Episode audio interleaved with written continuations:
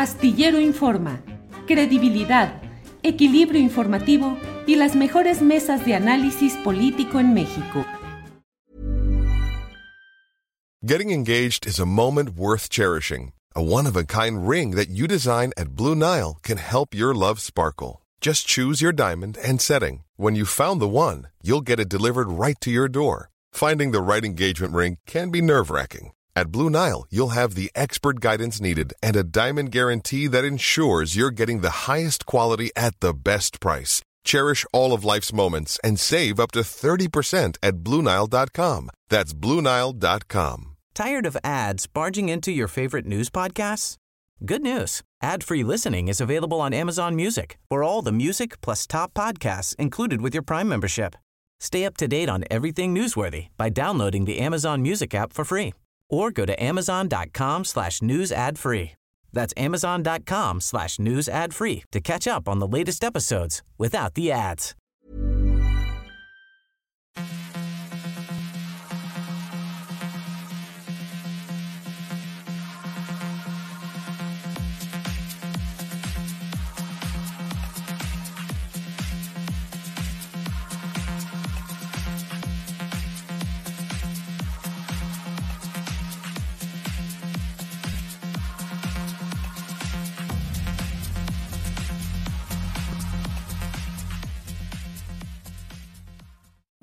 La una de la tarde, la una de la tarde en punto, y ya estamos aquí en Astillero Informa, en la emisión correspondiente al viernes 4 de noviembre, desde donde estamos transmitiendo, desde un lugar alterno, debido a que por segundo día consecutivo falló Infinitum en mi domicilio, donde usualmente tengo todo listo para poder eh, transmitir adecuadamente. En esta ocasión, otra vez casi a la misma hora, se cortó el servicio y Raudos y veloces Ángeles Guerrero, mi esposa y un servidor, organizamos todo para poder estar con ustedes en esta transmisión, con este fondo negro y con, eh, pues, con los problemas eh, técnicos correspondientes, pero eh, pues seguimos adelante, usted lo sabe, salimos adelante. Esperemos, ya ustedes sí, Miriam Gómez César dice, te ves borroso. Pues sí, seguramente así es y así nos vamos a llevar hoy esta transmisión pero bueno, lo importante es que estamos aquí juntos. Eh, Frida Beatriz dice, así es, incluso el Internet satelital. Sí, vamos a explorar. Eh, no sé si ya está funcionando en México este servicio del famoso Elon Musk, Elon Musk, que eh, se refiere, creo que se llama Starlink y que es un servicio satelital que puede, se supone que no tiene problemas y que puede transmitirse desde cualquier lugar a ustedes cómo les va con la transmisión en Internet desde sus casas, sus negocios. Eh, la verdad es que escucha uno tanto, tanta referencia, no solo de los políticos, sino también de los empresarios, en el sentido de que pues vamos avanzando, somos una gran economía mundial, asuntos van, asuntos vienen. Carlos Slim ve pasar eh, presidentes de la República, gobernadores, eh, partidos en el poder de un signo de otro, sube y baja en la escala de los millonarios mundiales y seguimos teniendo un servicio de Internet muy desafortunado, que en el fondo uno se pregunta por qué debe de recibir un servicio de menor calidad de aquel que contrató y que está obligado a prestar el propio eh, suministrador y que el propio gobierno debería cuidar e informar el que haya todo lo que eh, a uno contratado y lo que uno está solicitando. Bueno, miren, Gabriel Gordillo dice, lo importante es la información, lo demás es lo de menos. Saludos desde Girona, Cataluña. Híjole, Gabriel Gordillo. Un día de estos que vaya con Ángeles por allá por Cataluña, vamos a visitar Girona porque tengo muchas referencias literarias y de lecturas referente a aquella ciudad. Pero bueno, Omar Avelar dice, ¿y a quién le importa el formato cuando la información es tan de buena calidad?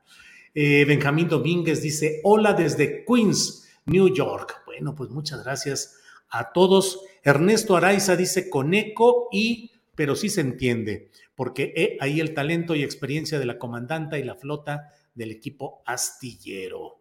Eh, mm, mm, mm, bueno, eh, deberían nacionalizar otra vez la telefonía y el Internet, dice Frances P. Pues sí, varios, varios de estos asuntos que serían interesantes.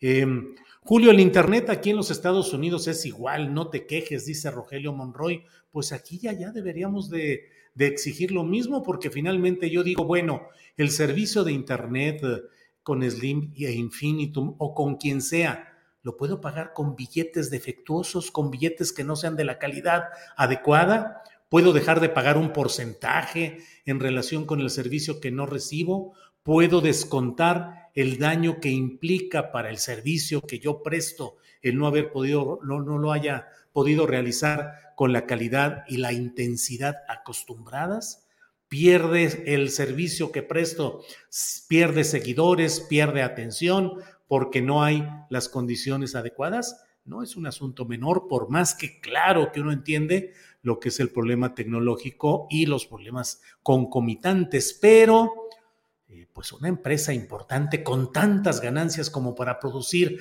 a uno de los grandes millonarios, no de México, que lo es Carlos Slim, sino del mundo, pues debería de invertir lo suficiente para impedir que se diera un servicio que no fuera aquel por el cual estamos pagando. No es un asunto menor.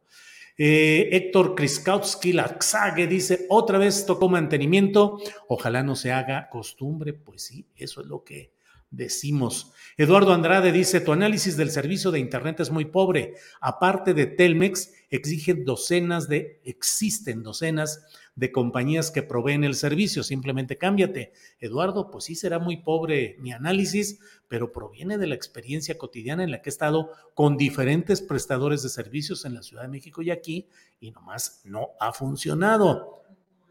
Vamos a ver si, vamos a ver si con ese servicio satelital de veras si está funcionando, si se puede contratar y se puede hacer. Minerva hace rato, otra vez malas jugadas del Internet. Sí, así es. Patricia Gutiérrez Otero dice, ahora sí estás fantasmagórico, Julio. Pues sí, ahora estamos fantasmagóricos. Bueno, vamos a iniciar con este programa y déjeme compartir con usted la información relacionada con algunos temas que abordó hoy el presidente de la República en su conferencia mañanera de prensa. El presidente hoy mostró una encuesta donde se mide el nivel de aprobación en líderes a nivel mundial y en ella el presidente de México está en segundo lugar. Escuchemos y veamos. Esta empresa estadounidense hace una encuesta cada semana. Seguimos estando en segundo lugar a nivel mundial. Modi sigue estando en primero. Luego el de Tepetitán, Macuspana, Tabasco, aldeano, con un gran respeto y agradecimiento a nuestro pueblo, sobre todo a la gente humilde, que es muy solidaria, muy fraterna, muy agradecida, pueblo bueno. Traemos 68, va saliendo adelante el país en lo económico. No es poca cosa que se hayan creado alrededor de 220 mil empleos en octubre, nuevos empleos. Y antier y ayer el peso estuvo como en 1970, es la moneda que más se ha apreciado en el mundo. Eso es lo que ha dicho hoy el presidente López Obrador. También en la misma conferencia mañanera de prensa mencionó que se ha avanzado en el esclarecimiento del caso Ayotzinapa. Mencionó que los que apostaban a la impunidad no lo esperaban. Escuchemos.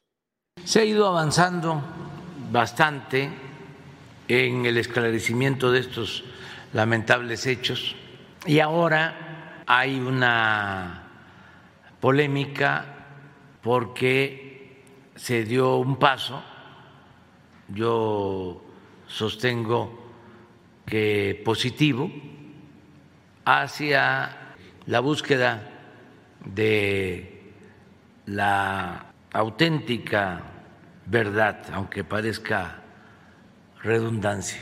Ahora se avanzó y no lo esperaban los que estaban apostando a la impunidad.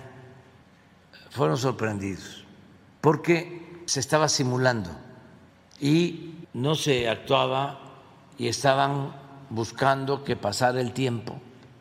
Ya hay quienes están pateando el bote, ya contando cuántos días me faltan. Este, falta muchísimo. Estoy más aplicado que nunca. Siempre he trabajado mucho para la transformación.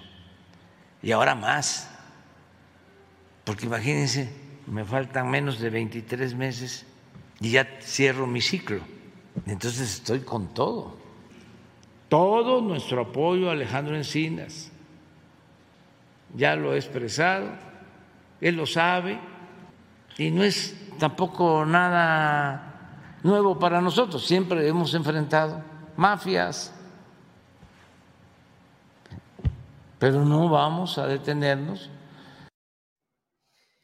Bien, pues eso es lo que ha dicho hoy, es lo que ha dicho hoy el presidente López Obrador, pero además ha hecho otro tipo de señalamientos que son muy interesantes.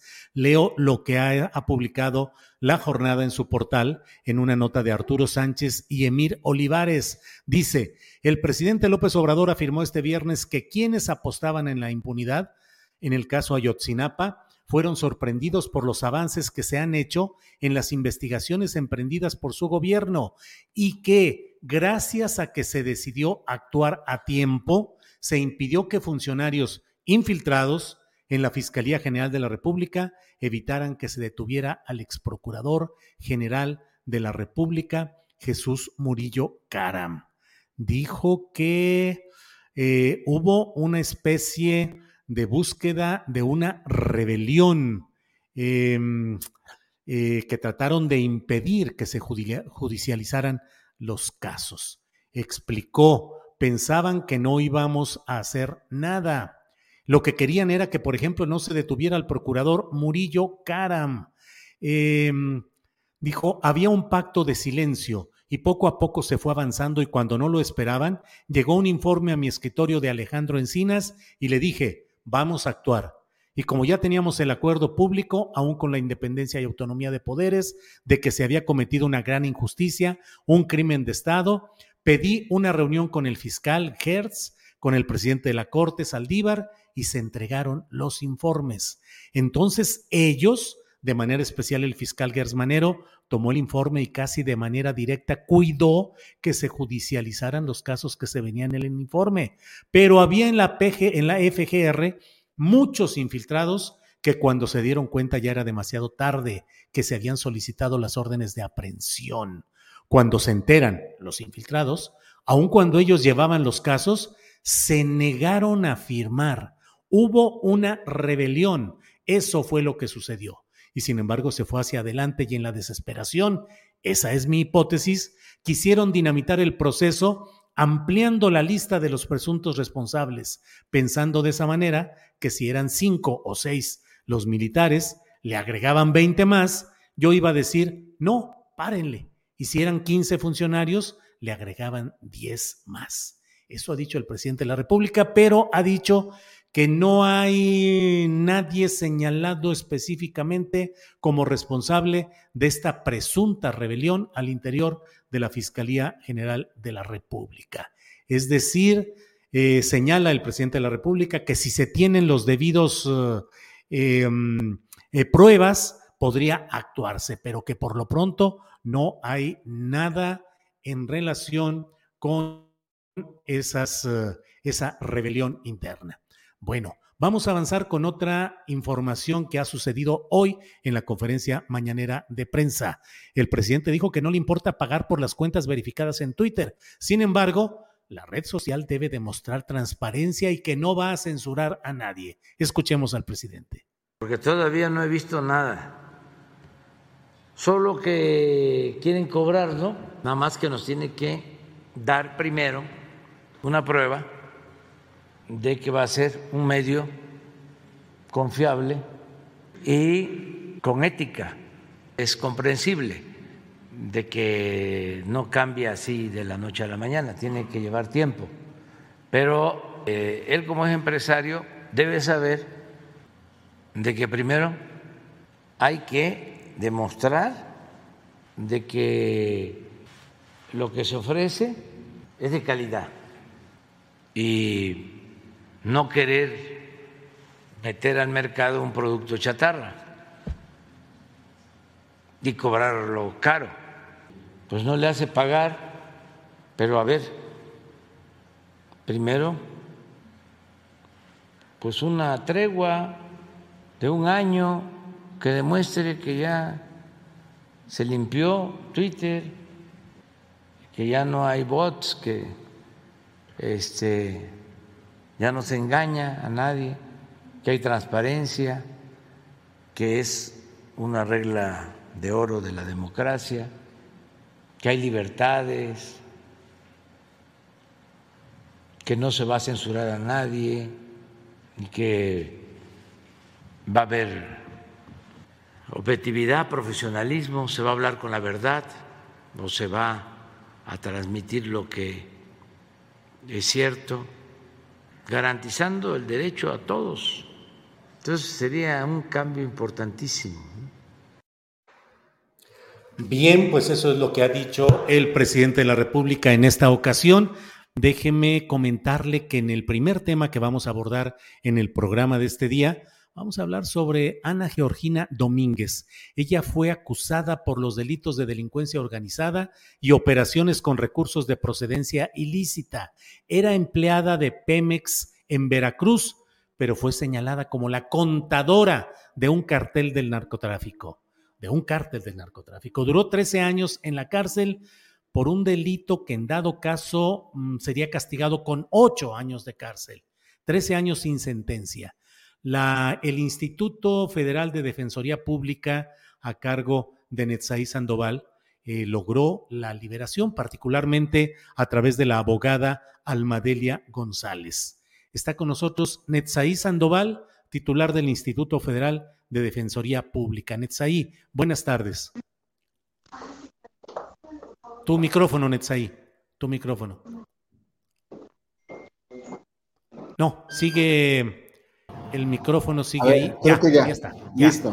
Muchísimas gracias. Un saludo a, ti, Julio, y a todo tu auditorio. Y por supuesto a Ana Georgina, que creo que está también con nosotros. Sí, así es, Ana Georgina. Buenas tardes. Gracias, buenas tardes. Saludos a, a todos. Gracias. Netzaí, ¿de qué estamos hablando? ¿De un caso de una detención 13 años atrás un proceso judicial sin sentencia durante 13 años con una probabilidad de sentencia que sería menor al tiempo que ya ha transcurrido Ana Georgina en prisión. ¿Cuál es la, historia de todo esto, Netzai? La historia de este caso se remonta al sexenio de Felipe Calderón. Eh, Ana Georgina fue detenida eh, por el ejército en 2009 y se utilizaron una serie de violaciones a sus derechos que se repiten sistemáticamente en pues, casos fabricados durante esa administración.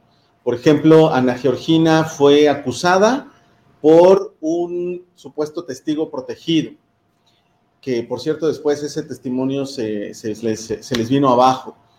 Em, Ana Georgina fue víctima de tortura para obligarla a autoinculparse y esto pues fue un esfuerzo muy grande de la Defensoría el poder demostrar que había existido tortura en este caso. Y eh, la, Defensoría Pública Federal en esta administración ha tenido cambios que nos permiten actuar y defender de mejor manera los derechos de las personas. Por ejemplo, eh, cuando nosotros llegamos en 2019 no teníamos un equipo que se dedicara al combate a la tortura. Y fue precisamente durante esta gestión que creamos una Secretaría Técnica que eh, atiende estas materias, que pues pudimos asumir el caso de Ana Georgina en dos vertientes. Una, para demostrar su inocencia, pero también obligar a que se investigue a los torturadores en este asunto. Y eso ha costado muchísimo trabajo, que se logren abrir investigaciones. De hecho, te comparto, por ejemplo, Julio, que incluso ya en esta administración la Fiscalía General de la República trató de darle carpetazo al asunto de Ana Georgina, Ana Georgina en materia de tortura. Ellos trataron de reclasificarlo como lesiones y como abuso de autoridad, que son delitos menores, que obviamente ya podían decir, pues ya prescribió, ¿no? Y entonces eh, cerrar el asunto. Nosotros tuvimos que llevar esto a control judicial eh, con abogados de la Secretaría Técnica de Combate a la Tortura y eh, nuestros abogados, Salvador Leiva, Verónica Berber, lograron ganarle la audiencia a la Fiscalía General de la República y que el juez ordenara que se investigara el caso de Ana Georgina, pero como tortura, no como lesiones, ¿no? Entonces, eh, porque además lo que nosotros señalábamos es que no podían reclasificar el delito sin haber investigado, sin haber hecho una investigación exhaustiva. Y el juez nos dio la razón. Entonces, eh, este caso nos ha costado muchísimo esfuerzo. La Defensoría Pública lo ha asumido como un caso emblemático de abusos, de violaciones a los derechos humanos. Ana Georgina es una mujer que fue detenida al interior de su casa. Ella es madre de dos hijos que durante muchos años no pudo ver, no pudo tener contacto con ellos, sus niños eran menores de edad cuando fue detenida, ahora ya son mayores de edad porque estuvo 13 años en la cárcel sin sentencia, una mujer inocente, una mujer que nadie había dicho que era culpable, una mujer que estaba en prisión preventiva, estuvo 13 años esperando a que se le dictara sentencia de primera instancia. Y en las dos sentencias de primera instancia, o sea, en, la acusación, eh, por un lado, donde se decía, bueno, eh, ella es la contadora y entonces está acusada de operaciones con recursos de procedencia ilícita. Ya se dijo que es totalmente inocente, de hecho esto ya causó estado, ya se confirmó que es inocente. Y en la, en la otra carpeta, que en la, otra averiguación previa y en la otra acusación que tenía que ver con em, eh, delincuencia organizada, pues justificaban mantenerla en prisión porque decían, bueno, hay una, un asunto pendiente y lo que nosotros le señalamos al juez es, sí, pero la pena máxima que le puedes imponer a Ana Georgina es de ocho años. Y bueno, ahí había un razonamiento terrible desde nuestro punto de vista equivocado de los órganos jurisdiccionales que decían, pero es que la fiscalía al final puede recomponer el asunto y querer acusar a Ana Georgina de otra, digamos, en otra hipótesis donde ya no es nada más partícipe, sino que es la líder de la organización criminal y si entonces la acusan de ser la, líder de la, de la, banda de delincuencia organizada, entonces la pena puede aumentar. Nosotros lo que argumentábamos es, pues eso sería una hipótesis no solo de participación, sino prácticamente un delito diferente. No es lo mismo ser el Chapo Guzmán que ser un, un sicario, ¿no? O sea, no, no, no tiene sentido. Eh, por cierto, aquí aclaro algo, Ana Georgina nunca estuvo acusada de un delito violento. Ella estaba acusada de ser contadora de una organización eh, criminal, lo cual es totalmente falso, pero em, ella nunca fue acusada de un delito violento. Entonces, eh, nosotros le argumentábamos al juez, no puedes al final aceptar que la fiscalía la acuse de otra cosa. Si el proceso, si la defensa se llevó a cabo, em, pues con una hipótesis, con una, una, acusación, un cierto delito, no lo puedes cambiar, no lo puedes variar al final del, juicio. Eh, el juez, sin embargo, se negó a cambiar la medida cautelar, nosotros pedíamos que desde hace tiempo se pusiera a Georgina en libertad y al final, cuando la Fiscalía presenta su acusación, nos da la razón, eh, la Fiscalía General de la República tuvo todavía la, eh, pues, la conducta, diría yo, eh, tradicional, ¿no? La, la, forma tradicional de la Fiscalía, que es acusar a todo mundo, no importa si este asunto salió en la mañanera dos veces, no importa si el presidente dijo que la iba a ayudar, no importa si eh, había que reconocer que había tortura, no importa si había una recomendación de la CNDH donde decía que Ana Georgina había sido torturada, no importaba nada, ¿no? Acusamos a Ana Georgina. Bueno, ok, la acusan, pero la acusan por el delito por el que se había procesado, es decir, un delito que amerita máximo ocho años, cuando ella ya llevaba 13 años en prisión preventiva. Ante esa acusación, el juez se ve obligado a ponerla en libertad. Bien, Netzaí, eh, gracias por toda la explicación detallada de este proceso. Ana Georgina Domínguez, Ana Georgina, ¿qué le puedo decir ante una aberración de este tamaño de tenerla presa durante 13 años cuando el máximo de la sentencia posible era 8 años? Georgina, ¿cuáles fueron los alegatos que hicieron en su momento? ¿Por qué dijeron que usted era contadora de una organización criminal? Eh, inicialmente eh, sale un testigo protegido eh, que dice que me conoce y que yo hago ese tipo de actividades, incluso da fechas, pero gracias a Dios se pudieron corroborar que pues ella mentía, ¿no? Una de las personas con las que yo vengo imputadas o como se les llama coprocesados, lo torturaron para decir, sí, yo la conozco, ella es contadora, pero nunca comprobaron exactamente, solo fueron dichos. ¿La detuvieron elementos de la Secretaría de la Defensa Nacional en su domicilio, Ana Georgina? Sí, así fue. Eh, eh, entraron de la forma más violenta y cuando se les, se les pregunta, o mi esposo en ese entonces les pregunta, ¿por qué entran así? Es una revisión de rutina para armas, drogas y explosivos y porque una llamada anónima decía que aquí había muchos hombres armados, lo cual era pues imposible porque yo vivía con mis dos bebés y mi en ese entonces esposo. Ana Georgina, y de ahí eh, la presentación, vi las notas de este caso en las cuales se decía cae contadora, eh, partícipe de banda criminal, está, se viene una serie de aberraciones jurídicas. ¿Cómo sobrellevó judicialmente esto? ¿Qué, ¿Cuál fue el camino jurídico? ¿Los abogados al principio la defendieron? Eh, ¿Cesaron de defenderla? ¿Cómo fue ese camino jurídico, Ana Georgina?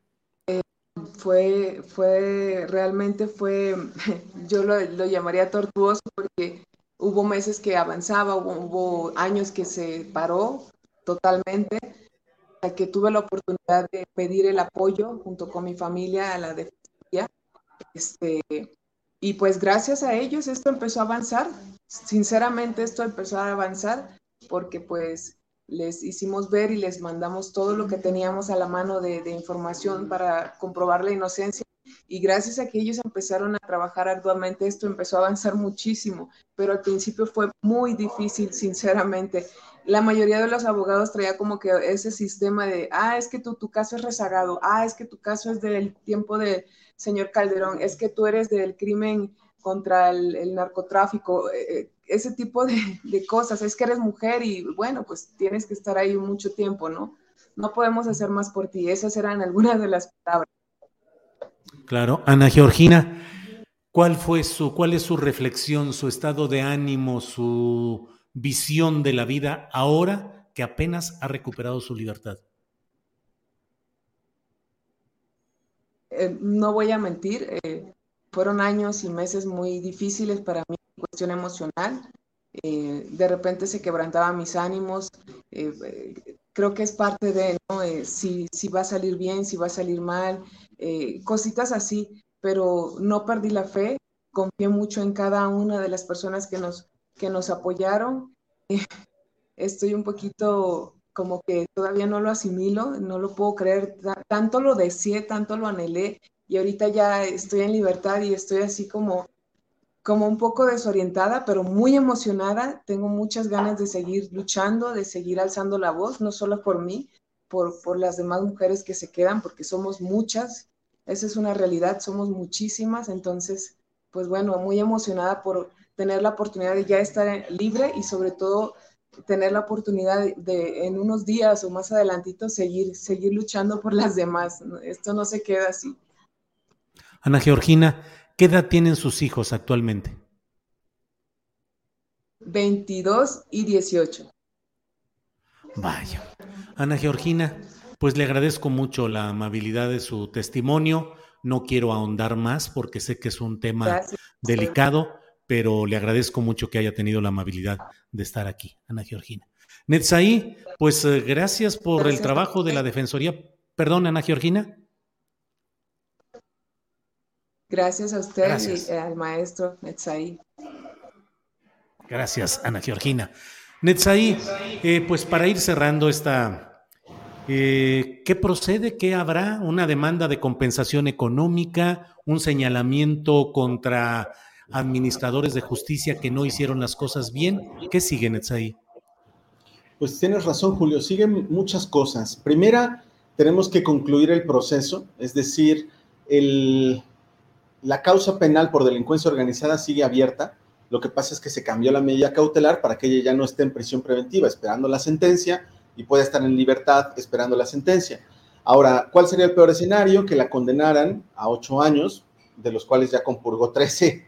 Entonces, obviamente ya no puede volver a estar en prisión nunca, eh, pero sí, obviamente se podría demandar una reparación del daño que se le ha causado. Ahora, nosotros creemos que vamos a pelear para que se reconozca la absoluta inocencia de, Ana Georgina. Evidentemente ella no tiene nada que ver con este asunto. Todos los elementos que tenía la fiscalía se cayeron hace mucho tiempo y obviamente no, es más, durante la detención, eh, la, corporación que la detuvo, eh, hubo un general presente que le, reclamó a su personal diciéndoles que eran unos ineptos y que habían, se habían equivocado de persona, eh, que la descripción que tenían de la supuesta contadora era totalmente distinta a la de Ana Georgina, que era una mujer de 40 años la otra, cuando Ana Georgina tenía veintitantos. Entonces, era evidente que no había ninguna acusación sólida contra ella.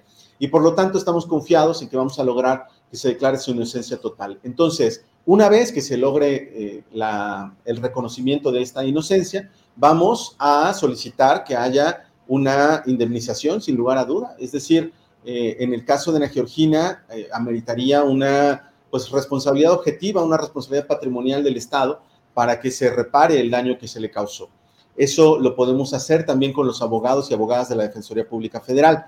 Pero creo que es bien importante también, eh, Julio, y por eso te agradezco el espacio, que la gente sepa que durante ese sexenio no solamente hubo esta declaratoria de guerra, no solamente hubo toda esa parafernalia, sino que también hubo tortura para arrancar autoinculpaciones, como lo denunciaba yo desde 2011, ¿no? Este, eh, hubo el uso del ejército sin un marco constitucional y, sin marco legal. Hubo testigos protegidos que se utilizaban, se presionaban para acusar a diestra y siniestra. Eh, detenciones prolongadas que eh, ocurrían en cuarteles militares. Ana Georgina fue detenida en su casa, sin orden de, de aprehensión ni orden de cateo, y fue trasladada a un cuartel militar durante varias horas, en donde fue torturada. Entonces, eh, y obviamente, por, está por más, por de más decirlo, pero sin presencia de abogados, de ministerios públicos ni de, ni de jueces. Entonces, eh, durante ese sexenio hubo uso excesivo y prolongado de la presión preventiva oficiosa y durante ese sexenio hubo tortura de diversos tipos, incluyendo la tortura sexual. Entonces, necesitamos reconocer que los procesos penales que ocurrieron durante esa época, que estaban a cargo, pues, de nada más y nada menos que General García Luna, Cárdenas Palomino, ¿no? Este, este tipo de funcionarios públicos eh, estaban señalando a gente como Ana Georgina, ¿no? Ana Georgina es víctima de una fabricación de un caso y lo que creo que es todavía más alarmante es que le seguimos dando poder a esos funcionarios públicos. Es decir, esta, esta gente como Tomás Herón y todos estos siguen teniendo poder. ¿Por qué? porque ellos acusaron a personas que siguen hoy en la cárcel. Hay procesos que siguen abiertos y hay gente inocente, privada de libertad, por órdenes de ellos. Y entonces eh, necesitamos reconocer estas injusticias y corregirlas. Y esos son algunos pasos de los que está dando la Defensoría Pública para acabar con estas injusticias, para lograr reparación, para que se investigue la tortura y para señalar y detener a los responsables de esta fabricación de casos. Bien, Etsaí, te agradezco mucho esta oportunidad eh, de abordar este caso y seguiremos en contacto. Etsaí, muchas gracias por esta ocasión. Muchas gracias a ti, Julio. Igualmente, hasta luego. Gracias a Netzaí Sandoval, titular del Instituto eh, Federal de la Defensoría Pública. Bueno, vamos con otro tema que tenemos pendiente, que es la plática con Carlos Alarraqui, publicista, que está iniciando una campaña de propaganda en espectaculares en defensa del Instituto Nacional Electoral. Carlos Alarraqui, publicista. Carlos, buenas tardes. Hola Julio, qué placer saludarte a ti y a tu auditorio. ¿Cómo estás? Bien, Carlos, gusto en saludarte igualmente. ¿Cómo te va en tu faceta con Atypical TV? Fíjate que estamos muy, muy contentos. Este, tenemos un promedio de 72 millones de vistas al mes y tenemos 12 millones de gentes que nos ven en Estados Unidos. Ya tenemos también dos, 11 programas de, de, televisión Y mi sueño de convertir a Typical en el primer canal de televisión en Internet, ahí la llevo. Gracias, Julio. Bien, Carlos. Carlos, eh, me permití contactarte ayer para preguntarte acerca de la información que hay sobre una campaña de espectaculares que en dos semanas van a estar colocados en defensa del INE. Y dices, eh, con Morena y con el PRI, sin INE, México ya se chingó. Esa es una de las frases que vi por ahí. Carlos, es la única. Es la única. ¿Cuántos espectaculares vas a poner? Cinco. Y no los pongo, ah. me los regalaron muy amablemente unos amigos. No, es un pedo, no sabes lo caro que es esto. No. Pero lo, que estamos haciendo es este, metiéndolo a redes y eso nos da un equilibrio bastante bueno para lograr el objetivo de hablarle a los diputados y a los de Morena y del PRI. Claro, Carlos. Ahí esto que vi de este, digamos, este salto a los espectaculares, eh, me quedó la idea de preguntarte hoy, decirte, oye, ¿qué es lo que estás haciendo exactamente? ¿Propaganda política patrocinada? una forma de periodismo o un activismo partidista, Carlos? Con la cartelera. Con la cartelera y con tu programa de Atípica al ah, TV. Mira, Julio, tiene una historia muy chistosa. Yo conozco a Andrés desde hace mucho. Él me conoce desde hace mucho. Hasta eso nos caíamos bastante bien, sobre todo cuando era jefe de gobierno. Dejamos de vernos y yo nunca le he echado porras porque yo no creo en su estilo de gobernar. Este, cuando él gana la presidencia legítimamente y todo el rollo, yo tomé una decisión y dije, yo voy a hacer este, oposición. En esa época tenía nada más mi columna en el Universal y no pensaba abrir ningún canal de televisión ni nada. Luego me corren de Canal 13 y este, entonces ya no tenía platicando ni el programa de Entre Amigos. Y dije, bueno, voy a intentar hacer algo a nivel mercadológico que me gusta mucho, de abrir un canal de televisión en Internet que sea de oposición. ¿A quién le estoy copiando la forma de ser opositor? Al opositor Andrés Manuel. Cuando Andrés Manuel era opositor, era igual de cabrón de lo que yo soy, pero él es mucho más efectivo porque tiene más seguidores y demás. Pero yo dije, ¿sabes qué, Carlitos? Vamos a copiarle el estilo de oposición a Andrés Manuel para que sienta lo que se siente cuando uno está en el poder. Y ahí nació lo del canal. Invité a un director general que es experto en redes digitales a, tener el canal, a Mario, de la Rosa, sí. De la Rosa, sí. Que se conoce un gran equipo. Sí, sí, lo conozco, claro. me es un equipo, sí, sí, es un equipo de trabajo fuerte. Pues Carlos, pero la diferencia está en que este canal tiene un patrocinio empresarial fuerte. Liverpool, La Costeña, entre otros patrocinadores. No, uy, uy, uy, uy, uy, ¿Quién ¿No hay ese patrocinio? ¿Eh? Por Dios. ¿Quién les dijo eso? ¿Y Liverpool? ¿Quién está ¿Qué tiene que ver Liverpool en mi vida? ¿Quién está patrocinando, Carlos, pues, este proyecto que tú haces? Mira, te lo voy a poner así. Ocho amigos y este y dos empresas que no son las que mencionaste, por cierto. ¿Cuáles que me pidieron discreción. Sí, sí nos están ayudando a mantener el canal, sí, sin duda. Dos empresas fuertes. Espérame, Julio. Espérate, un, no ni tan fuertes, ¿eh? son medianas fuertes. Pero ¿Y por qué no dar el nombre? Porque me pidieron. Y se los Carlos, pero hay que tener transparencia en estos hechos, sobre todo el financiamiento. ¿Qué quieres? Di mi palabra, nunca me imaginé que me iban. Ah, no, pues hay financiamiento, ahí véanlo, ahí están los números, tenemos al contador, a los contadores, tenemos todo para que lo vean cuando gusten. ¿Qué empresas patrocinan, Carlos? Julio. No, es que es importante. ¿Cómo pedir que haya transparencia en el dinero público si no hay transparencia en nuestros patrocinios para nuestros programas? Pero yo di mi palabra y mi palabra vale mucho, Julio. Perdona que no te lo diga. Y no es que sea transparente, están con los financieros los nombres porque ahí están entregadas las facturas y demás, ¿me entiendes? ¿Para qué apoyan empresarios un proyecto como el tuyo? Son empresarios que están contra López Obrador. No, no, no, no, no. Porque López Obrador se ve en año y medio. Sí, bueno, pero el programa empezó no, Así nació, pero ojo, acuérdate que soy mercadólogo.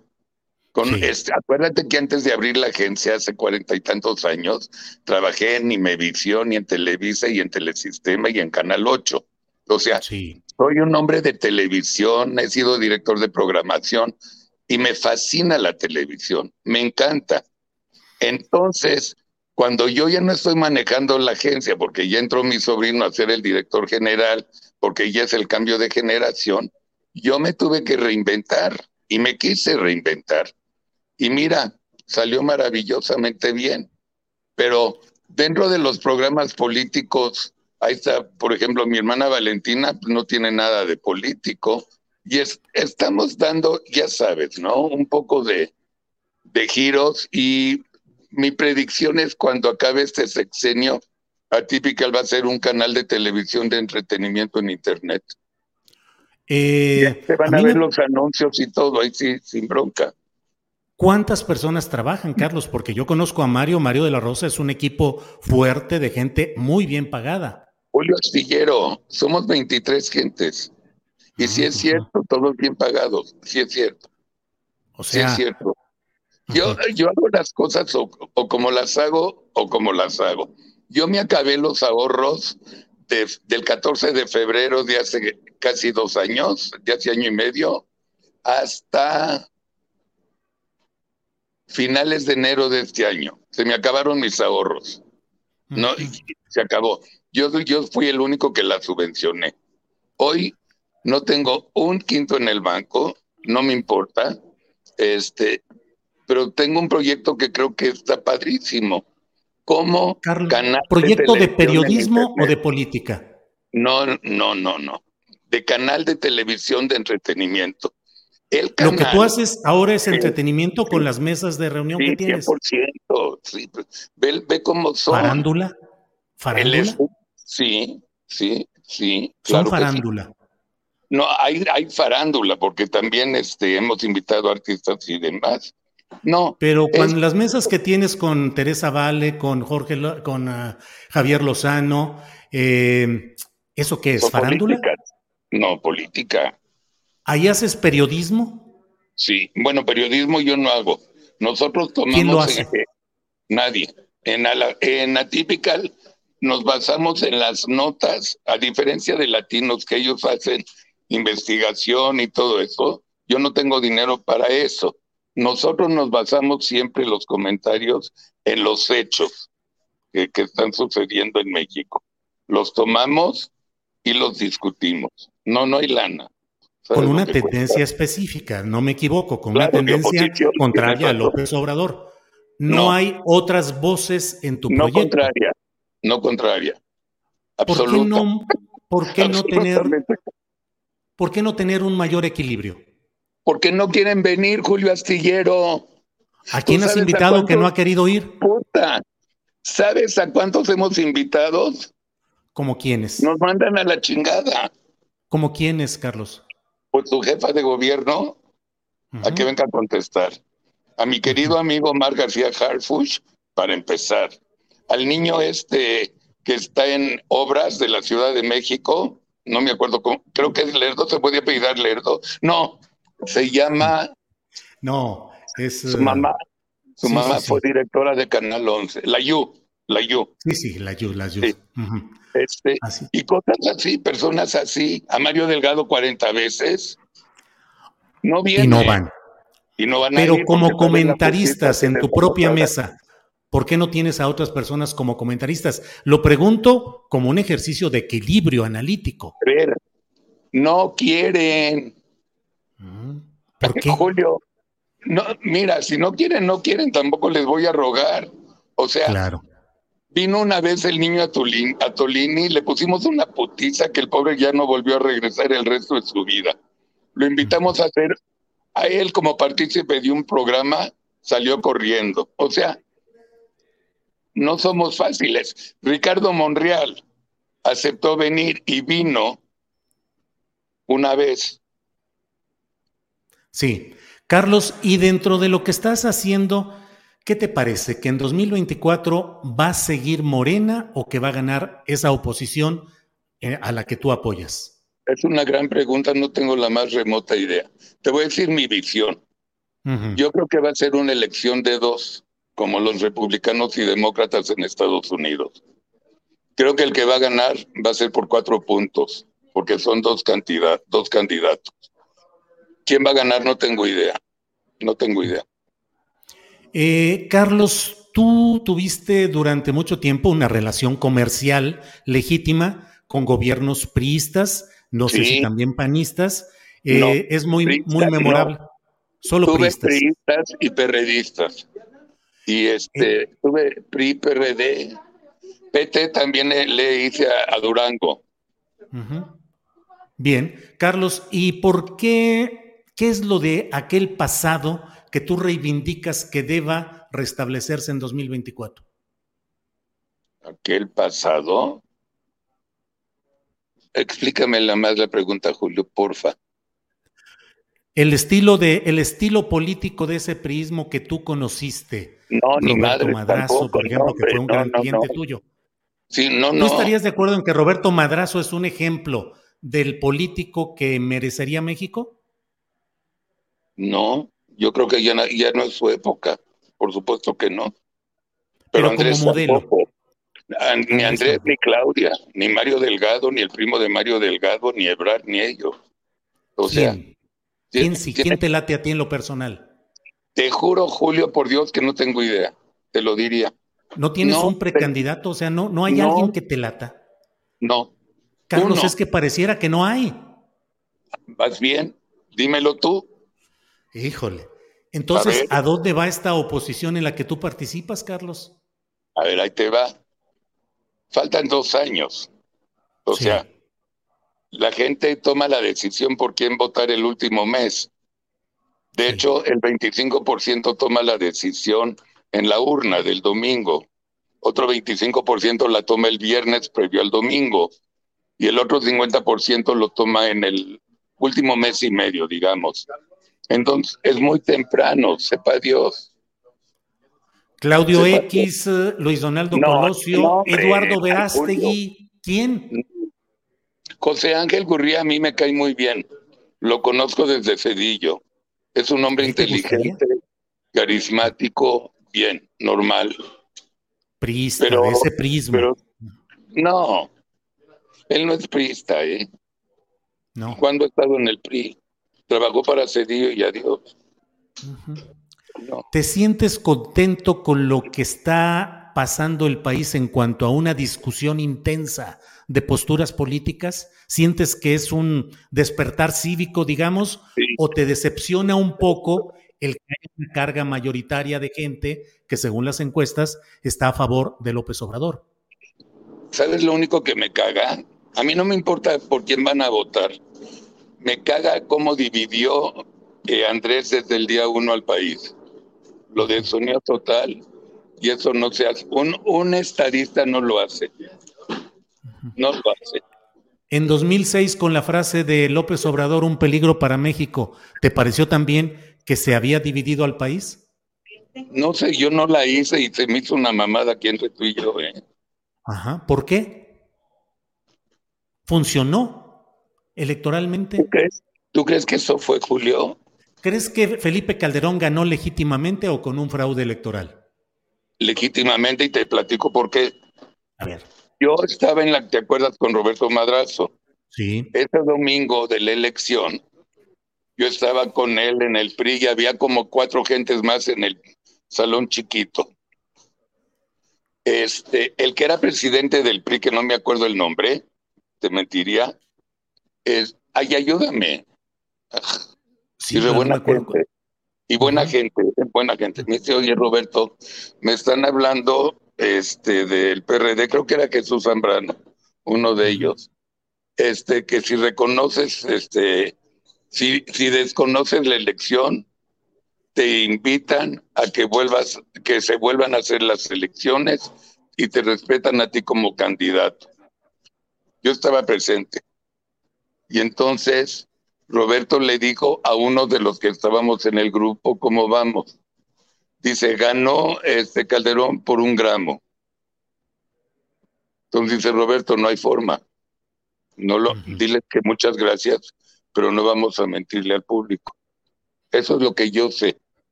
Ahora, los números, los que quieras, Julio, yo no sé. De lo que, lo, ¿sabes que es una mamada? Te lo digo, que Andrés siga obsesionado con algo que pasó hace 14 años. Es una mamada. ¿no? Además, y es presidente, cabrón. ¿Sabes lo que dice el Dalai Lama? Mm. Dice, en el, en el calendario occidental hay dos días que se deberían borrar del calendario, ayer y mañana. Y yo coincido con el Dalai Lama. Y Andrés, obsesionado y obsesionado con su mamada de Calderón hace 14 años, no toca a Enrique porque tienen un arreglo. Pues todo es una broma, Julio. ¿Estamos viviendo un país de broma, Carlos? Absolutamente. ¿De farsa? Sí. Sí. No lo habías visto ni vivido antes. No, y te puedo hacer una pregunta. Sí. No, sí la había vivido cuando era joven, cuando iba por la Ibero.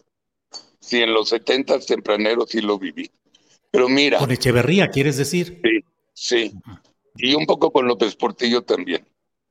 Pero, a ver, ¿te parece congruente que la jefa de gobierno dice que no va a, a las carreras porque es FIFI?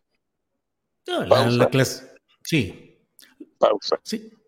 Y luego corte, está en el autódromo recibiendo un casco de Checo, aplaudiéndole la chingada.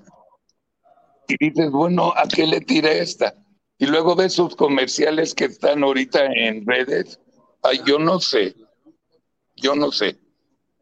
Claro que sabes, güey. ¿Por qué no dices sí sé y a la chingada? Carlos, en esta farsa en la que estamos viviendo, en, todo, en toda esta serie de detalles que mencionas, ¿cuál es nuestra culpa, la tuya y la mía, de que hayamos llegado hasta esto? No, chulo, a nosotros nos agarraron como el tigre de Santa Julia. O sea, después de votar nos agarraron cagando, nos prometieron un país que no fue. ¿Dices solo con López Obrador o en general con todos los presidentes? en general con todo, con todo. Algo habremos hecho como ciudadanos, ¿no, Carlos? Sí. Mira, yo nunca he criticado el, triunfo de Andrés, nunca. Lo entiendo porque ganó, o sea, además lo felicito, ganó limpio, todo transparente, o sea, sin pedos. Entiendo por qué ganó perfecto, perfecto.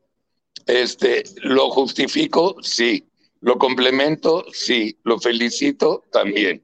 O sea, todo ese rollo está perfecto. Lo que pasa es que no cumplió lo que prometió y lo primero que hizo fue dividir al país. Carlos, a veces, Carlos, a veces yo expreso esta idea que provoca eh, rechazos y apoyos. A veces digo que López Obrador es, en toda su expresión, la síntesis de lo que hicimos con el país antes y que generó las condiciones para la llegada al poder de López Obrador y de una fuerza social que piensa en la justicia respecto a lo que vivió en el pasado. ¿Qué opinas? Te, digo, te digo una cosa, además de ser un gran periodista, eres un gran filósofo porque me abriste los ojos, te doy toda la razón. Sí, sí, sí, sí, señor. Entonces la culpa es nuestra de la sociedad. Sí. Pero Andrés Manuel también está en la sociedad de Julio. Sí, bueno, en la punta de la pirámide del poder. Carlos, a estas alturas de tu vida y con este proyecto que estás desarrollando, eh, ¿te sientes eh, contento con la vida que has tenido, tus relaciones comerciales, tus relaciones de poder, tus relaciones con políticos, la creación de eh, lemas tan famosos como aquel de eh, los derechos humanos son para los humanos y no para las ratas. Eh, ¿Cómo te sientes a estas alturas, Carlos? feliz, muy contento. Acabo de cumplir 75 años este julio y, y me siento como un chavo de 60. O sea, ¿sabes el espíritu de levantarte en las mañanas que vas a hacer algo, que te vas a divertir, que te vas a reír y además un viernes a media mañana te lo regalas para jugar golf?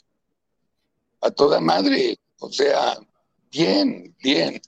¿Cómo no estar Dos hijos, gracias a Dios, muy exitosos, no dependientes de mí para nada, vuelan solos, un, dos, dos nueras increíbles, cuatro nietos chingones. Llevo 48 años casado con Cintia, poca madre, o sea, súper. Bien, Carlos. Carlos, pues te agradezco mucho la posibilidad de platicar sobre estos temas, tu amabilidad en responder. Eh, tenemos posiciones eh, políticas e ideológicas distantes, desde luego, pero con todo el respeto. Y bueno, Carlos, lo que desees agregar, con mucho gusto. Yo nada más te digo una cosa. De toda la vida no hemos coincidido tú y yo, pero que te he respetado, te he respetado porque te respeto como un gran ser humano y un gran periodista. Y porque tú le vas a las Chivas y yo a León, no hay pedo, güey no nos vamos a hablar. Claro. Bien, Carlos. Pues te agradezco mucho esta posibilidad de platicar. y, semana y gracias por la invitación, Julio. Al contrario, Carlos, que estés bien. Igualmente, hasta luego. Gracias, hasta luego. Bueno, pues ha sido esta entrevista con Carlos Alasraqui, publicista. Eh, hay muchos comentarios aquí. Eh, les agradecemos a todos la amabilidad de estar en este diálogo que hemos tenido con Carlos Alarraqui, como con otros personajes. Estamos buscando, por ejemplo, entrevista con Eduardo Verástegui, que ha dicho primero que se necesita un partido de católicos en México y segundo, acaba de plantear que en México está, está por resolverse en la Suprema Corte de Justicia un asunto que podría implicar que no se puedan colocar nacimientos en Navidad en lugares públicos y que eso le parece que es pues un golpe contra la religión y contra las creencias mayoritarias del país. Eh, como eso hay que platicar, hay que abrir el abanico de las ideas con respeto, aunque sea con presión, aunque sea con distancia de lo que sucede, pero bueno, pues así está sucediendo todo esto. Les agradezco mucho, estamos eh, en unos minutitos más vamos a tener nuestra mesa del más allá. Por lo pronto, déjeme decirle que vamos a pasar. Hay un video que nos quedó pendiente de lo que dijo el presidente López Obrador en este día. Vamos con él y regresamos a la mesa del más allá. El presidente habló sobre el tema de Badiraguato, mandó saludos a Badiraguato y mencionó que los adversarios le han inventado cosas respecto a las visitas que ha tenido en ese lugar. Adelante, por favor, Andrés. Es un pueblo bueno, el pueblo de Badiraguato. Miren, les mando un abrazo a todos los que viven en Badiraguato y en la sierra de Sinaloa y a todos los sinaloenses. Es un pueblo trabajador.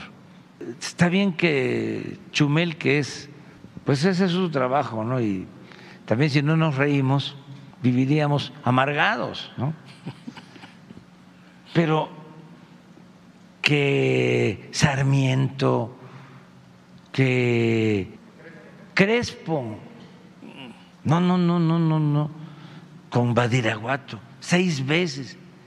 Yo creo que fui una vez, ya como presidente, una vez, cuando saludé a la mamá de, de Joaquín Guzmán Loera, una vez. Y luego helicóptero, creo que dos, en la supervisión del camino, dos veces. Dice, seis veces. Increíble, o sea, no tienen nada, inventan cosas. Bien, pues eh, el micrófono, el micrófono, ya saben ustedes. Eh, bien, pues seguimos en esta transmisión. Eh, tenemos algunos otros elementos informativos de este día, pero mire, en el chat estoy viendo IBN Espartaco, Alasraki, su forma de trabajar es por medio de mensajes mentirosos. Bueno, Mario Muñoz dice, ese güey Verástegui me cae en ya saben dónde, pero lo de los nacimientos prohibidos sí es una verdadera de A. Eh, hay muchos comentarios por aquí. Eh, Javier Torres Arreguín dice, Julio, muchos apoyamos a López Obrador, pero, híjole, ya se me escapó, no cumplió. ¿Piensas realmente que Obrador no roba, Julio? Las grandes obras sin licitación, ¿por qué no criticas eso, Julio? Sé más congruente. Javier Torres Arreguín, he dicho una y otra vez que no tengo ningún indicio de enriquecimiento personal de Andrés Manuel López Obrador, que creo por los años que llevo de conocerlo, aunque a lo largo de todo este gobierno de él no he tenido ninguna comunicación con él, salvo un día que fui a la conferencia mañanera de prensa.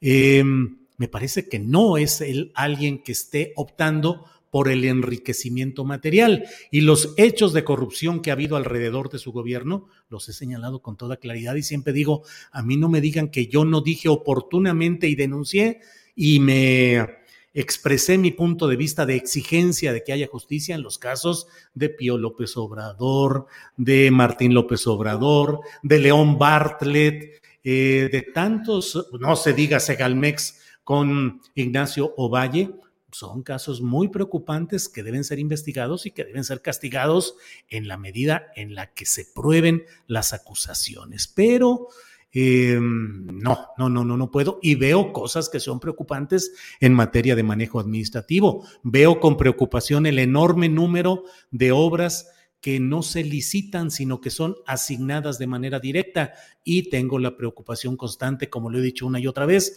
por el proceso de militarización que se vive en el país. Y no deja de asombrarme que por razones partidistas con mucha frecuencia se pretende cerrar los ojos y se cree que no hay militarización cuando los ejemplos son eh, actuantes, activos, galopantes y evidentes, me parece a mí, pero bueno, hay muchos comentarios, les agradezco como siempre y vamos, déjeme ver en cuanto tengamos, eh, déjeme preguntar cómo vamos con los invitados. Bueno, pues vamos a empezar. Son las dos de la tarde. Mire nada más con cuánta puntualidad. A ver, vamos a ir a un pequeñito comercial en lo que llega Horacio Franco. Segundos y regresamos.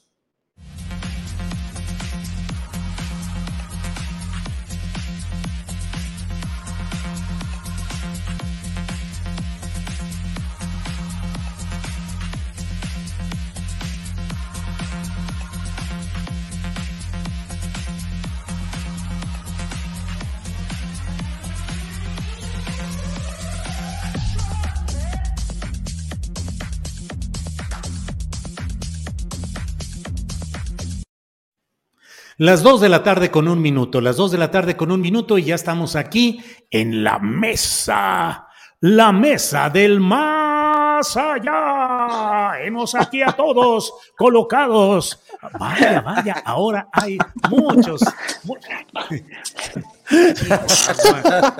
Es, que yo ni siquiera estoy en mi casa, no tengo ni con qué defenderme. Mira, Horacio ya también sacó ahí el fantasma Gasparino, quién sabe qué. No te hagas guaje, Julio, no te, hagas, guaje. ¿Y qué había sacado antes, Ana Francis? ¿Qué era antes, Ana Francis? Es, es una bulbita muy bonita, Julio, mira. Una bulbita, mira. Una bulbita, mira, tiene su capuchoncito, aquí está su clítoris. Y la florecita que se lo puso la artista plástica que lo hizo. Para mí la florecita ya es cursi, pero mira qué bonita. Bueno, qué bueno que hasta educación sexual tenemos, porque no dudo, Ana Francis, que haya quienes en este momento se den cuenta de dónde está el clítoris. Ah, sí, sí. ¿Verdad? Sí. Es, una de, es uno de los enigmas profundos de la sexualidad masculina en lo general, Ana Francis. Que yo siempre he dicho, no es tan, o sea, asómate nomás asómate nomás. Nada más es que te asomas y ya. Asómate con ganas, con ganas de quedarse un ratito, digamos, con un buen acomodo para que no te duela la espalda, ¿no? En fin. Bien. ya pensando en la edad también, ¿no? Lo paradigmático de todo esto, mis queridos amigos, es que yo tenía uno de los enigmas más grandes de la sexualidad masculina, que es a las Raki, que escucharlo. ¡Ay, guácala, Fernando! Sale Ana con, la belleza de, y el misterio del mundo y yo con este personaje cabezón extraño que no sé qué, no sé qué pensar después de escucharlo, Julio. ¿Tu muñequito se llama Larraki, Fernando? Cascarrasqui. ¿Ya lo, ¿Ya lo viste con tu terapeuta, Fernando? Ah, no, ¿qué pasó? No es el muñequito este. Ah. Horacio Franco, buenas tardes. ¿Cómo estás, Horacio? ahora sí, ya no sé ni qué decir después de tanto. Oigan, vinimos a trabajar, por favor, ya, mucha risa. Me quedé patifuso, pero bueno. El fantasma, ¿qué sacaste ahí? ¿Un fantasma? ¿Qué fantasma es? ¿O qué onda con eso? Pues es para poner el celular, pero como no tenía yo muñeco. Ay, está bonito. Tener en la oficina para poner el celular, miren, aquí, aquí se pone el celular y aquí lo abraza y lo, lo, lo, es toda una jotería. Es una jotería como todas las que estoy acostumbrado. Toda una jotería. ahora sí que después de la entrevista con la Raki, después de esta introducción, ya me quedé mudo. bueno, bueno, pues hay que, hay que hablar también de todo eso. Ana Francis. Julio, espera, ¿dónde estás, Julio? Estoy en el fondo en un calabozo. No, hombre, lo que pasa es que Internet sigue fallando en mi casa segundo día consecutivo. Ayer nos dijeron que ya había quedado, estuvo muy bien todo el día y hace minutos nos dijeron que, digo, se cayó el servicio y me vine corriendo a aquí a un café de Guadalajara. La borra del café se llama, fíjate, la borra del café del libro de Benedetti, obviamente. Y aquí estoy transmitiendo con este fondo negro así difuso por el internet que no es muy fuerte, digamos, y con este micrófono aquí rápido para que no se oiga el eco, pero como quiera, recuerden que este programa se hace por con lo que hay. Con lo que hay. Con lo que hay. Eso. Con lo que hay salimos. yo, sugiero, Julio, que como parece que estás en las, en las profundidades del mar, que empieces a hablar como ya Cousteau. Estamos aquí en las profundidades de Jalisco. Pues más bien yo saldría. ¿eh? No, que pensé, no, te vi, pensé en 2001 Odisea del Espacio. ya, Así perdón, andamos. ya. Así andamos. Ana Francis, ¿vas a pagar tus 8 dólares para tener cuenta verificada de Twitter? Ay, no sé. Están pidiendo, van a pedir 8 dólares ¿Pero ya es un hecho o no? Ya el lunes empieza en Estados Unidos, sí, al mes. Ahora, ¿qué, qué, qué ganamos con la cuenta verificada? o sea, ¿qué gano eh, yo?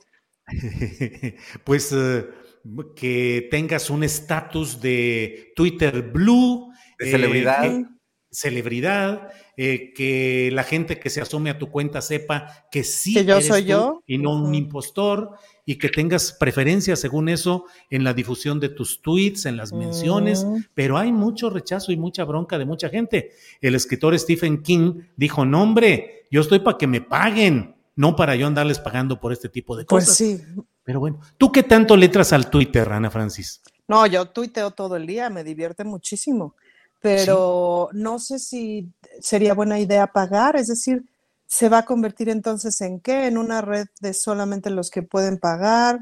¿En qué se va a convertir? La demás gente podría seguir, sí, se supone que los demás podrían seguir sin claro, pagar si vas a ver más a los que pagan, uta, si de por sí es una flojera estar viendo a gente que no quieres ver y que te los ambuten ahí, quién sabe por qué, y tú dices, güey, si este brother ya no lo sigo hace seis meses, y de todos modos me sale, o sea, Vicente Fox, no lo sigo, y me sale y me sale y me sale, pero me divierto porque, sí, no, o sea, un tuit que vi hace rato que le puso, ay, esta personaje que es muy chistosa, este, la de la borbolla, que le puso, ya, Vicente, relájate, dile a Martita que te ponga tu, tu camisa blanca con sus, con sus mangas con sus manguitas especiales. ¿sí? porque me entretengo mucho leyendo lo que dice, que luego ves que es así de, ¿eh? ¿no? De, vas a ver qué quiso decir, porque ya quién sabe cómo escribe, pobrecito. Horacio, ¿cómo ves este tema de Twitter? ¿Vas a pedir tu cuenta verificada? ¿Crees que se pueda acabar pues ese debate tan peculiar que se ha dado en Twitter? ¿Cómo ves pues esta este, este experimento? Pues yo en años he querido verificar mi cuenta y nunca he podido. Entonces, bueno, finalmente, pues si, va a ser como Netflix o algo así que te van a obligar a pagar por, por lo que puedas tuitear, pero sobre todo si se cuida lo que se publica en Twitter, si se eliminan los bots. No sé, no sé si han verificado ya una, una noticia que me llegó que este, eh, eh, Elon Musk dio de baja a toda, la, a toda la plantilla de Twitter de México. Sí es cierto. Entonces, bueno, pues, ah, lo lamento mucho por la gente que trabajaba aquí, pero ojalá que ah, eh, recontraten a aquellos que no, este, que no estaban trabajando mal y que no estaban admitiendo estos bots, ¿no? O sea, no sé qué vayan a hacer, pero, pero se me hace, o sea, se me hace una limpia que sí era necesaria, porque en verdad mm. Twitter ha sido un depositario de toda la miseria humana que tenemos. Yo por eso no, no soy como Ana Francis, yo empecé como que a querer tuitear más, pero ya no lo hago porque finalmente me empezaron a beber tal cantidad de insultos y tal cantidad de mierda que la verdad, pues no, no tiene caso que, no tiene caso que, que tuitee nada eh, que no me atañe a mí mismo y sobre todo que me pueda exponer a tantos insultos, porque me da flojera nada más abrirlo y leerlos, ¿no? O sea, simplemente no tengo la menor gana, porque yo en ese sentido nunca calumnio ni nunca, además nunca miento madres ni insulto a nadie. Entonces, que me insulten a mí, o sea, digo, no, no, ni, vale la pena saberlo, ¿no? Ni vale la pena leerlo. Entonces, yo creo que si se va a hacer una limpia de estos bots, yo, yo sí, yo sí diría, bueno, pues si, si va, si se va a, en un momento dado a, a pedir una cantidad o, o, o lo que sea, algo que no es justo, pero que pues finalmente, no sé, que la gente que lo quiera pagar, que lo pague. Yo no sé si esté de acuerdo, yo, yo prefiero quedarme en un low profile, así un bajo perfil, como más, este, más ciudadano, y si ya empiezo a tuitear más y empiezo a responsabilizarme de mis propias palabras, como lo había hecho antes, y, yo, yo, creo que sí lo voy a, lo voy a tener que pagar si no, si no queda de otra. Pero para mí no ha sido una herramienta esencial para ser feliz, por lo menos, ¿no? Ni, ni, ni lo será, creo. Bien, Horacio. Eh, don Fernando Rivera Calderón, ¿se tirará al anacoretismo? ¿Se volverá usted un monje para no pagar los 8 dólares al mes y dejará el tuiteo? ¿O qué va a hacer? No, fíjate que yo ya desde antes tenía un problema con esto de la eh, verificación, no por, no por el caso de Horacio de que no me quisieran verificar, de hecho nunca lo intenté, de entrada, porque veía que la gente que se iba verificando era como que la que me caía más gordita.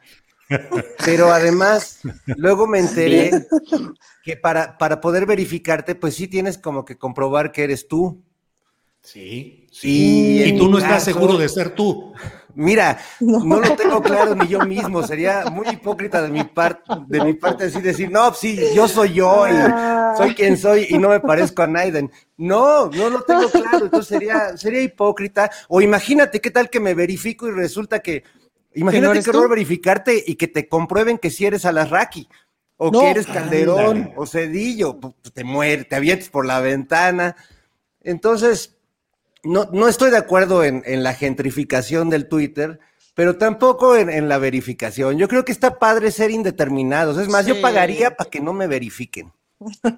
Eso, eso, así es. La, palomita al revés, inversa. O de ah, la palomita satánica. Satánica. Este personaje no está. Ese sería un, un super cuento kafkiano, ¿no? Vine a verificar mi Twitter y me verificaron que soy otra persona. Y entonces todo el mundo me empieza a tratar como si fuera otra persona. Entonces fui a la oficina a que me desverificaran mi Twitter y entonces empecé a ser otra persona y me veo al espejo y ¡ah! Oye, no Ana Francis, imagínate eh, el inicio, si Juan Rulfo viviera hoy, Pedro Páramo, vine a verificar mi Twitter porque me dijeron que acá vivía mi padre. Elon Musk. Acá vivía Elon Musk. Y de repente abres la puerta y es un mundo blanco, solo con unos pajaritos azules volando. Ahí termina la película. No, pues ahora sí andamos bien. Que de braille, no manches. y eso que no, y eso que no le y eso que no le hago a tu gusto, mano, que si no. Oye, esto, esto fue un postrecito maravilloso después de la entrevista de la Raki. Ana Francis, ya que hablamos de identidades y de gentrificación en las redes sociales, ¿cómo has visto este tema de la gentrificación de la que se ha estado hablando, señalando un acuerdo o un convenio entre el gobierno de la Ciudad de México, Airbnb y la UNESCO? Hay quienes dicen que realmente ya en la Roma y en la Condesa y alrededores ya se habla más inglés que español, que las rentas se han ido para arriba y que Airbnb va a empezar a expulsar gente de edificios, de departamentos, para que los dueños los conviertan en locales para ese turismo eh, creativo y los nómadas digitales. ¿Cómo ves el tema, Ana Francis? Creo que justamente lo que urge es regular y por ahí me parece que esa es la importancia del acuerdo, que abre la puerta justamente para la regulación, que es no urgente lo que le sigue. Es decir, la expulsión de gente de sus departamentos la venimos viendo desde hace un rato, Julio. Y con la pandemia, los nómadas digitales y etcétera, pues se, se dejaron venir a la Ciudad de México con todo. Y mucha gente dejó sus departamentos justo en la Roma, Condesa, no sé qué, pues porque estaban bien caros. Siempre ha sido caro vivir ahí, o desde, digamos, desde qué año es caro vivir ahí, como desde los noventas es caro vivir ahí, si mal no recuerdo. Em, y luego, por otro lado, hay una cantidad importante de nómadas digitales que han llegado a la Ciudad de México y que seguirán llegando. Y por otro lado, justo de noviembre a marzo, abril, pues va a venir una migración importante de Europa por el frío. Eh, va a venir un montón de gente a trabajar al país, bueno, a vacacionar, etcétera, al país. Ya ves que luego los europeos sí se echan como sus dos, tres meses de vacaciones, pero va a haber mucha gente que venga a estar el invierno, es decir, a trabajar a distancia y etcétera. Y ahí sí, pues es probable que sea la Ciudad de México la que ofrezca mejores condiciones si te quieres echar una larga temporada. Luego estar en un destino turístico para una larga temporada, pues tiene sus inconvenientes. En un destino solo turístico, digamos, ¿no? Entonces, me parece que hay una, es decir, el acuerdo lo que permite es justo establecer unas otras condiciones y empezar a regular. Los hoteleros se quejan profundamente y tienen toda la razón de que hay banda que tiene 700 Airbnbs y no paga los impuestos correspondientes y los hoteleros tienen que pagar una serie de impuestos y cumplir una serie de normas de seguridad para quien les visita y que ahí hay una situación de injusticia. Y tienen toda la razón, Julio. Un poco la misma discusión este, entre o sea, todo lo que ha generado como el asunto de las plataformas. La compañía hotelera más grande del mundo no tiene un solo hotel, la compañía de, transporte más grande del mundo no tiene un solo automóvil, pues, ¿no? Em, entonces, pues sí, esas cosas se tienen que regular. Entonces, no, no es como que ese proceso empezó con el acuerdo, no, por amor de Dios. Justo el acuerdo surge para regular y para ir diversificando las zonas, es decir, ¿por qué no promovemos unas otras zonas de la ciudad para que justo, eh, pues justo no se ponga tan cañón en una zona en específico. Por un lado, y dos, urge regular las retas en la Ciudad de México, pero mucho. Pero, ¿cómo regularlas? ¿Establecer un tope? Establecer un tope, un tope de, mira, hay ejemplos interesantes. A mí es un tema que me interesa. No es mi especialidad, pero me ando metiendo porque es un tema que me interesa legislativamente hablando. Hay ejemplos importantes en otras ciudades del mundo en donde, por ejemplo, si tú tienes desocupado tu departamento, o sea, desocupado de rentarlo, de rentarlo mes con mes a alguien durante más de determinado tiempo, tienes que pagar una serie de impuestos. En Barcelona te lo quitan a los tres años de, desocupación. Eso para ir en contra del asunto de la especulación, por ejemplo, pues, ¿no? Y luego, este, pues también hay una serie de regulaciones o sea, el Airbnb es una buena idea para cuando tienes un, cuarto de sobra, para cuando tienes de pronto una habitación, un departamento que no vas a ocupar por una temporada y sacarle una lana, etcétera. Pero ya convertirlo como en un negocio de, o sea, se empezó a hacer costumbre esto de yo rento 10 departamentos y los subarriendo en Airbnb. Todo bien, pero eso tiene que regularse, tiene que pagar unos impuestos, tiene que pagar una serie de derechos, etcétera. Estaría bueno, pues, ¿no? Eh, hacia allá habría que ir desde mi perspectiva. Bien, Ana Francis. Eh, Horacio, has viajado tú por todo el mundo en tu calidad de, concertista, de artista. ¿Cómo has visto los temas de la habitabilidad de las grandes ciudades, lo que es Airbnb? Eh, ¿Cómo has vivido ese, todo ese fenómeno, Horacio? Bueno, ustedes saben muy bien que yo con la pandemia dejé de producir, dejé de tener conciertos.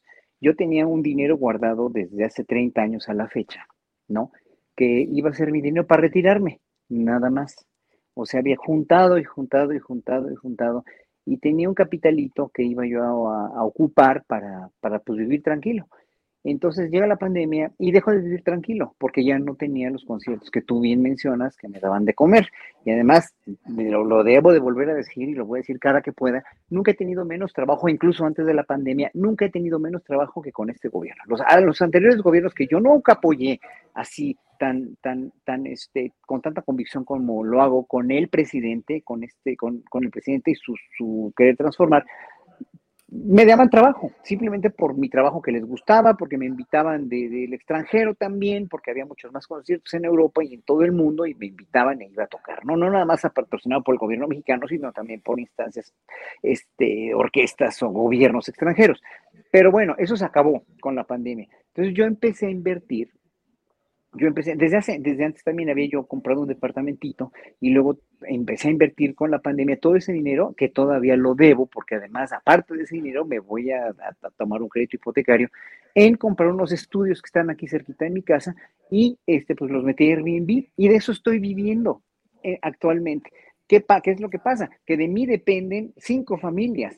Además, o sea, mi familia, mi familia inmediata, que somos mi marido y yo, que además tenemos una persona que, o dos personas que nos ayudan con los Airbnbs y otra persona que nos repara y otra persona que nos administra eh, eh, la cuestión de, que es mi secretaria y, entonces ya, ya son cuatro familias más la otra persona que se encarga de los arreglos y el, el, albañil que nos ayuda, etcétera. Son cinco familias. Entonces nunca les dejamos de pagar ni un centavo durante la pandemia. Entonces, en ese sentido nosotros siempre hemos sido muy conscientes de que esto pues no es ningún este ningún acaparamiento de espacios porque finalmente eh, eh, lo que lo que lo que empezamos con Airbnb fue unos estudios chiquititos como un cuartito nada más así son son recámaras en realidad dentro de un edificio y finalmente, pues sí, ahora sí que son estancias de, de, tres a cuatro días, no más, ¿no? No estamos rentando departamentos por meses a extranjeros que se vienen a quedar aquí meses. nos han solicitado, sí, pero nosotros preferimos que sea de entrada por salida porque finalmente no queremos esa gentrificación y tampoco hemos, por, o sea, yo estoy, yo estoy consciente de que no es, o sea, yo estoy consciente de que no quiero esa gentrificación en la zona donde vivimos, en la Roma Norte, en la Condesa, en, Polanco, en Narvarte, o en cualquier lugar. La cuestión es que ya estaba caro desde antes de, que esto sucediera, ya estaban los precios de la Ciudad de México disparadísimos en la Condesa y en la Roma, y eso no me dejarán mentir, lo acababa de, de lo acaba de decir Ana Francis. Entonces, bueno, eh, cuando yo voy al extranjero, normalmente me, hospedan los que pagan, me, hospedaban en hoteles. Y yo en Nueva York mismo, mucho antes de la pandemia, tuve que contratar varios Airbnbs que fueron un fiasco, además, fueron una cosa espeluznante, hasta los, los, denuncié porque verdaderamente eran unas, eran unas tomadas de pelo verdaderamente siniestras. Entonces, eh, aquí en México, la gente que tiene Airbnb, sobre todo los particulares que tenemos Airbnb, procuramos que sea un servicio muy bueno y sea un servicio en el cual de verdad no, no, no, no estafes a la gente, ¿no? Como en Estados Unidos, sí, la verdad, Airbnb a mí sí me, me, me dejó un muy mal sabor de boca porque fueron muy aprovechados. Incluso antes de la pandemia, este, cuando me enfermé, eh, que vine de Nueva York, eh, solicité un Airbnb allá y, este, y no me querían devolver mi dinero, pese a que les mandé mi certificado de que tenía yo COVID, no me lo querían devolver hasta que Airbnb les hizo devolverme el dinero, porque dije, no, no, ni madres, no, no les vamos a devolver nada. Entonces, bueno, finalmente, yo creo que es una, fue una manera muy buena de generar un poco más de, dijéramos, de turismo, de generar un poco más de repartición de la riqueza en la vivienda, como lo es Uber, pero en un momento dado llegan estos corporativos a acaparar con 50 propiedades a largo plazo y eso pues obviamente sí eleva y gentrifica una ciudad. Esperemos que lo de Sheinbaum, que parece ser, que eso sí no te lo dijeron ayer, me parece, Julio, y, las gentes que has entrevistado, que lo de Airbnb, del convenio con Airbnb de Claudia Sheinbaum es para ir a, poner Airbnb en otras zonas de la ciudad como Xochimilco, como Tlalpan, como Iztapalapa. ¿Y saben qué? Si ven Airbnb en Iztapalapa, en, zonas muy remotas, hay muchísimos Airbnbs en Iztapalapa y ¿saben cuál es el, target, del, el, objetivo del público allá? Pues los paisanos que llegan a ver a sus familias y eso sí ayuda muchísimo a la gente de por allá y me y estuve haciendo un, estudio de, investigación de los Airbnbs en Xochimilco, en Tlalpan y sí se o sea, sí están muy bien rankeados, sí están muy bien fundamentado. O sea, no es, no es eso, no es eso nada más que en la Condesa y en la Roma. Sí son las zonas más, dijéramos, más in de la Ciudad de o Polanco, como quieran ustedes, pero finalmente tendría que ser toda la ciudad y tendría que ser para favorecer a la gente que más lo necesita. Bien, gracias, eh, Horacio. Eh, Fernando Rivera Calderón, ¿usted dónde solicitaría Airbnb? ¿En la luna, en el espacio sideral, en el romanticismo? ¿Dónde se hospedaría don Fernando Rivera? Pues mira, mientras más lejos este, de la especie humana. no, este. Mira, lo que pasa es que creo que es, una tendencia irreversible en, todas partes en el mundo. Entonces, yo no sé si nos alcance nuestro progresismo y nuestro gobierno progresista para frenar algo que viene empujado por, por no solo por las empresas como Airbnb, sino por eh, estos llamados nómadas digitales, como también por las personas que, como Horacio, pues de pronto encuentran ahí una oportunidad y una manera de eh, apoyarse en su economía. Eh, no sería un éxito si no fuera así. Lo que pasa es que también termina siendo parte de una tendencia que convierte a las ciudades, pues en ciudades, este, aeropuertos, ciudades de paso, ¿no? Donde eh, sin duda la falta de control, pues erosiona la, la calidad de vida y sobre todo el sentido de comunidad. ¿No? Que, creo que es algo que no extrañamos porque no lo hemos perdido del todo, pero que sí, mm. en muchas zonas de la ciudad sí se ha visto muy, eh, muy golpeado, ¿no? Yo eh, viví mucho tiempo en, en, la zona rosa, por ejemplo, en la colonia Juárez, en la calle de Londres, y me tocó vivir como tres, tres procesos en los que el edificio donde vivía primero eh, había pues como familias de todo tipo, y de repente, eh, pues eh, empezaron a llegar muchas parejas eh, LGBT de todos los tipos, pero luego empezaron a ser desplazadas por chavas europeas que trabajaban en el Men's Club y en los clubes que empezó a llenarse la zona de, de chicas que traían bajo cualquier tipo de circunstancia ilegal y que de pronto se volvieron mis vecinas. Y de pronto empezó a llegar una población coreana que desplazó a toda la gente que vivía en, esa colonia.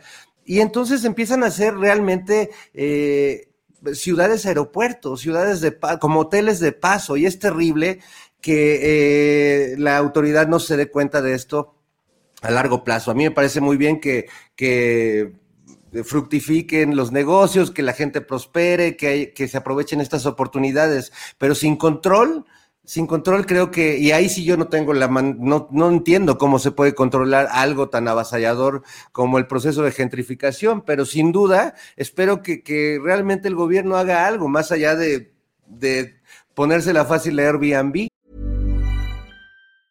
Hey, I'm Ryan Reynolds. Recently, I asked Mint Mobile's legal team if big wireless companies are allowed to raise prices due to inflation. They said yes. And then when I asked if raising prices technically violates those onerous two year contracts, they said, What the f are you talking about, you insane Hollywood ass? So to recap, we're cutting the price of Mint Unlimited from $30 a month to just $15 a month. Give it a try at mintmobile.com slash switch. $45 up front for three months plus taxes and fees. Promoting for new customers for limited time. Unlimited more than 40 gigabytes per month. Slows. Full terms at mintmobile.com. Hey, I'm Ryan Reynolds. At Mint Mobile, we like to do the opposite of what Big Wireless does. They charge you a lot we charge you a little. So naturally, when they announced they'd be raising their prices due to inflation, we decided to deflate our prices due to not hating you. That's right. We're cutting the price of Mint Unlimited from $30 a month to just $15 a month. Give it a try at mintmobile.com slash switch. $45 up front for three months plus taxes and fees. Promoting for new customers for limited time. Unlimited more than 40 gigabytes per month. Slows. Full terms at mintmobile.com.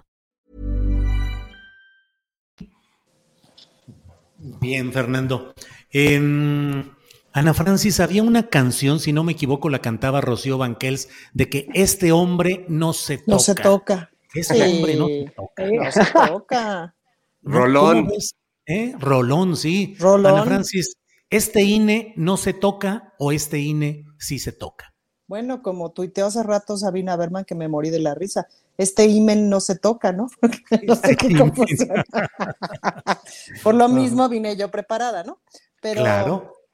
Eh, no, pues cómo no se va a tocar, pero no solamente el INE, todas las instituciones, empezando por la presidencia y terminando por la que guste, todas las instituciones necesitan constantemente este, cambios, cuestionamientos, reformas, porque vamos cambiando, Julio, porque no somos distintos. Y el propio Fernando Rivera Calderón no sabe si es el mismo como para verificarse ante Twitter, pues imagínate tú, pues no, y no es la persona más insana que conocemos para nada, hay muchos, mucho peor, pues, ¿no?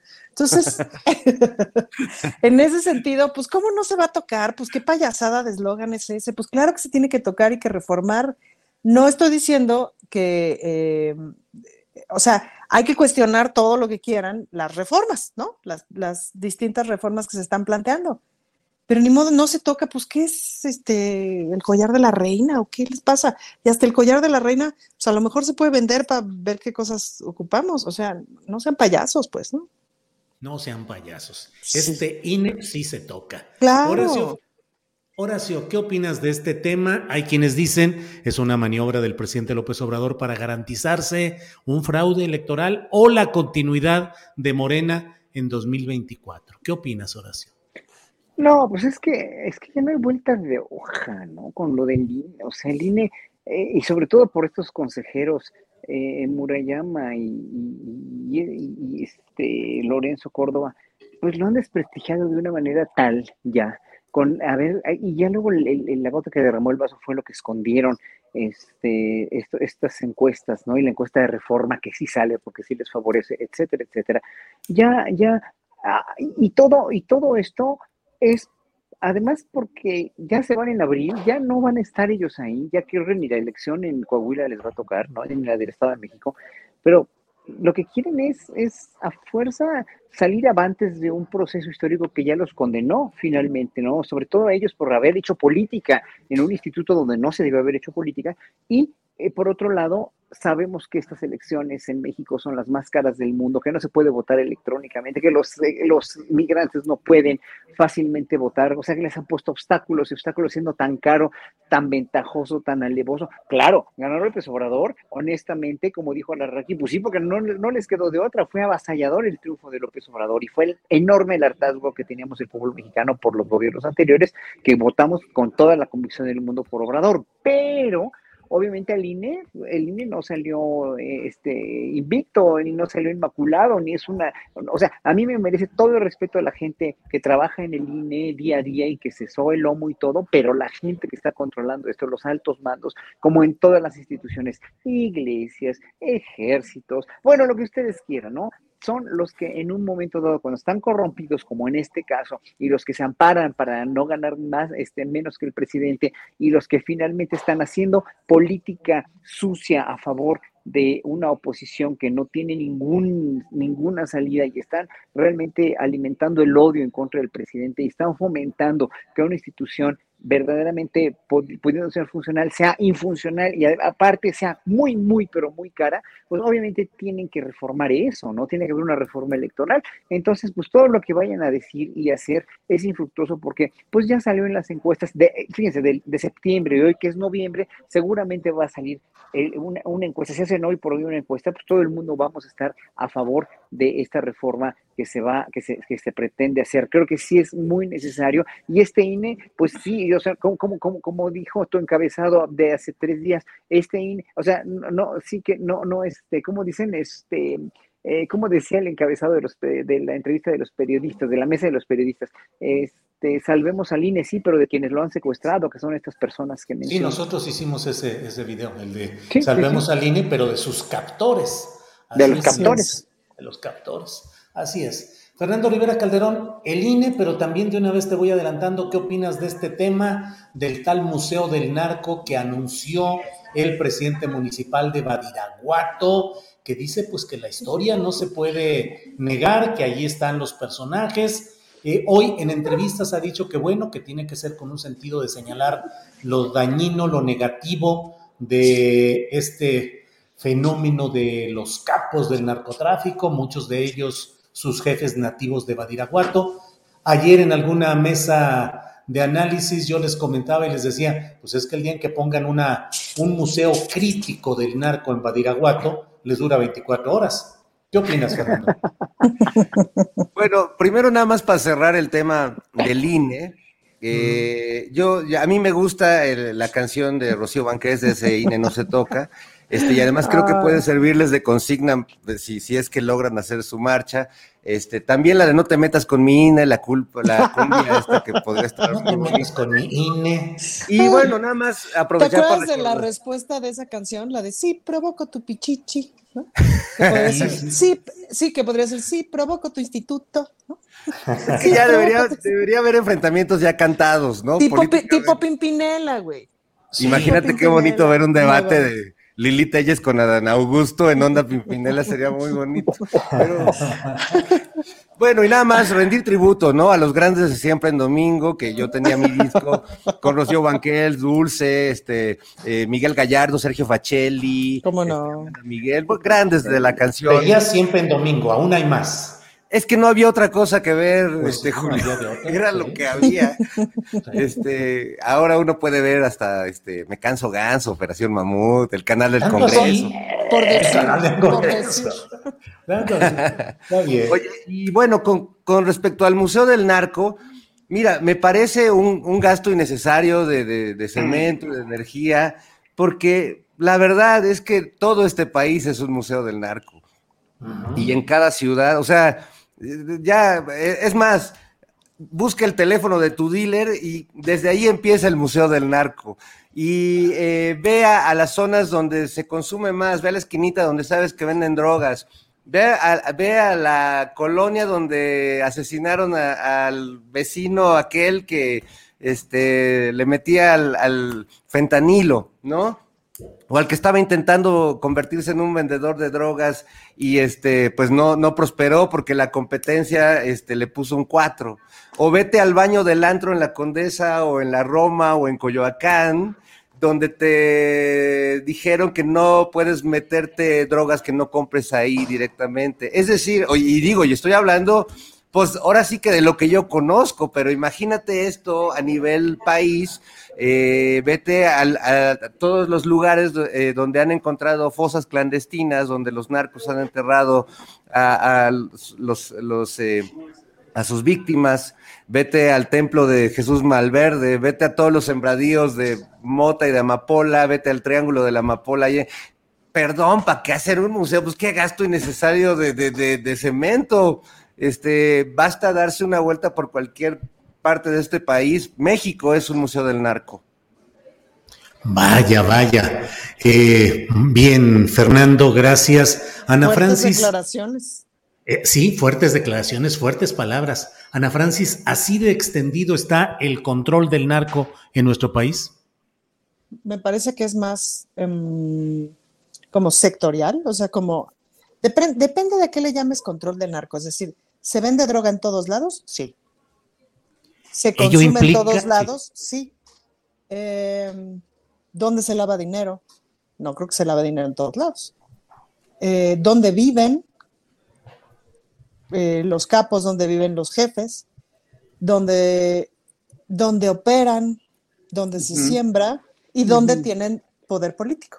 Pero Me parece que no es sé un si mapa diferenciado que abarca todo el país en muchos sentidos, pues creo que sí. Es decir, sí creo que el narco tenga poder político en casi todo el país, en alguno de los niveles, que tiene metida gente en todos los niveles. Seguramente sí, Julio. Sí, Ana pero, Francis, y un, sí, perdón, Pe- pe- Horacio o quién quería pero no, hablar? no, rápido, No, rápido. yo- No, pero, pero, pero por un museo, un museo, o sea, eso que están diciendo es todo, todo cierto. Lo único que pasa es que un museo como el Museo del Holocausto, como el Museo del Castillo de Chapultepec, como el Museo de Antropología, es, son, son eh, lugares para remembrar algo que ya pasó. Y el narco sigue pasando y sigue estando Pero- latente, pero es lo que además- decía Fernando. Julio, me parece que es, o sea, cuando yo vi la noticia dije, no puede ser que a alguien se le ocurra. Siempre puede ser que a alguien se le ocurra. También está muy sospechosa la ocurrencia, justo porque ahorita el montaje de la semana o de las últimas semanas ves que es que Andrés Manuel es narco, ¿no? Está ligado con el narco, no sé qué, ese es como el último montaje. Entonces, cae muy bien para Sí. acompañar ese montaje, por un lado. Pero vamos a suponer que en efecto es una ocurrencia del, del animal este, del presidente municipal de Badiguarato, que se le ocurre que es buena idea. Eh, Morenista, Sí, morenista, claro. de Morena. Eh, de morena, sí, sí. Pero es una animalada, pues, ¿no? Es una bestialidad que se le ocurra hacer eso. Yo siempre, además, ahí te voy con mi visión de género, como todas estas alegorías de la violencia, desde las series, que, ¿no? Tengo sentimientos encontrados, pues, ¿no? Como de, por un lado, pues está bueno conocer la historia, si es que las series te están contando la historia, o por lo menos te están contando una visión de la historia que te sirve para medio orientarte de lo que ha pasado. Es decir, sí creo que nos hace mucha falta saber en términos de la historia, cómo se ha ido componiendo. Pero por otro lado, esta alegoría de la violencia, esta alegoría de la forma del narco, esta alegoría, es, me molesta mucho porque me va la vida en eso, es decir, porque la mitad de la alegoría está compuesta en, en, asesinar mujeres, en maltratarlas, en cosificarlas, en etcétera, etcétera. Entonces, pues sí es una alegoría bien peligrosa, pues, ¿no? Entonces, sí, me parece que es una, una estupidez, con todas sus letras. Bien, Ana Francis, gracias. Horacio, un poco yo quería comentar el hecho de que me parece que eh, la circunstancia de que en todo el país haya este tipo de venta y movimiento y trasiego de droga y de crimen organizado en general, porque no es solamente la droga, sino una serie de crímenes, em, implica al mismo tiempo la existencia de amenazas micro en cada lugar y en cada región donde eso está implantado. Es decir, el hecho de que cualquier traficante menor, ínfimo que fuera, cree tener la capacidad de cometer un asesinato, de cometer un delito y que va a ser impune. Es decir, parecería que hay una red en todo el país de gente que está imponiendo su voluntad por encima de lo que debería ser la ley y la convivencia social organizada. Horacio, ¿qué opinas? Bueno, que, mientras no se considere la cuestión de las drogas un problema de salud y se ataque por medio de la Secretaría de Salud y la cuestión de prevención y lo que ustedes quieran, y luego, por, por otra parte, tengamos Estados Unidos eh, de vecino y de dictador, de cómo se tienen que, que, que, dictar, perdonando la redundancia, de cómo se tienen que dictar las políticas de las drogas en, en, el país vecino, que es México, pues obviamente nunca vamos a, tener a esto controlado. Es, es lo mismo que, que, es lo mismo, miren, es que es lo mismo que pasó ayer con la, con la, este, la votación en la ONU sobre lo de Cuba, ¿no? Sobre el embargo a Cuba. O sea, que Estados Unidos y Israel, o sea, dos países de 180 y tantos hayan dicho que no y que con eso ya no pasó, es que dices, no, no es posible. O sea, ahí están demostrando realmente su, su, su, su, su poder dictatorial porque están dictando políticas mundiales, pues, ¿no? Entonces seguiremos siendo rehenes de Estados Unidos, gobierne quien gobierne y tengamos el gobierno que tengamos. Claro que con los gobiernos anteriores siempre fue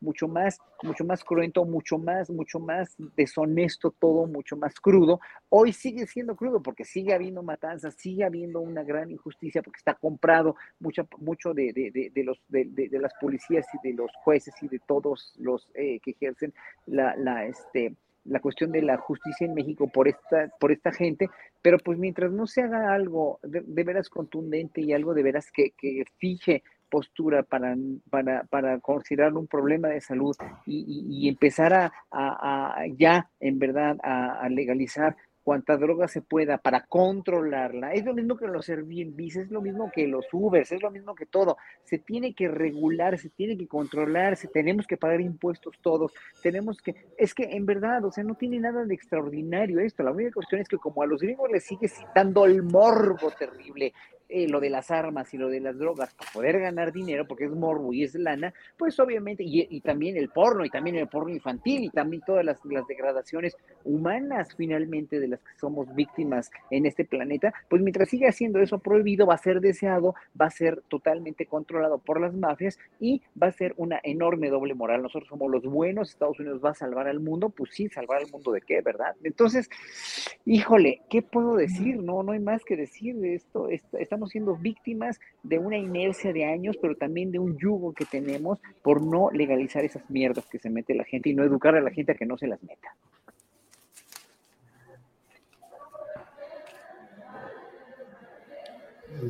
Bien, Horacio. Bien, Horacio, gracias. Eh, Fernando, eh, no sé si viste el video de Brasil, de un estado llamado Santa Catarina, con seguidores de Bolsonaro extendiendo el brazo al frente, el brazo derecho, haciendo el saludo nazi y pidiendo muchos bolsonaristas en los cuarteles que hubiera un golpe militar, que no permitieran el ascenso de Luis Ignacio Lula da Silva al poder en Brasil. Yo escribí sobre eso y dije, de ahí hay muchas lecciones que tenemos que tomar en cuenta los mexicanos en nuestro proceso político, porque evidentemente me parece a mí que hay una fraseología eh, suavecita, blandita, aparentemente amable de la discusión de las instituciones democráticas, de los errores y las fallas que hay en un gobierno federal, en los gobiernos estatales morenistas, y creo que son válidas y que hay que insistir en ellas, pero sin embargo creo que también hay que tener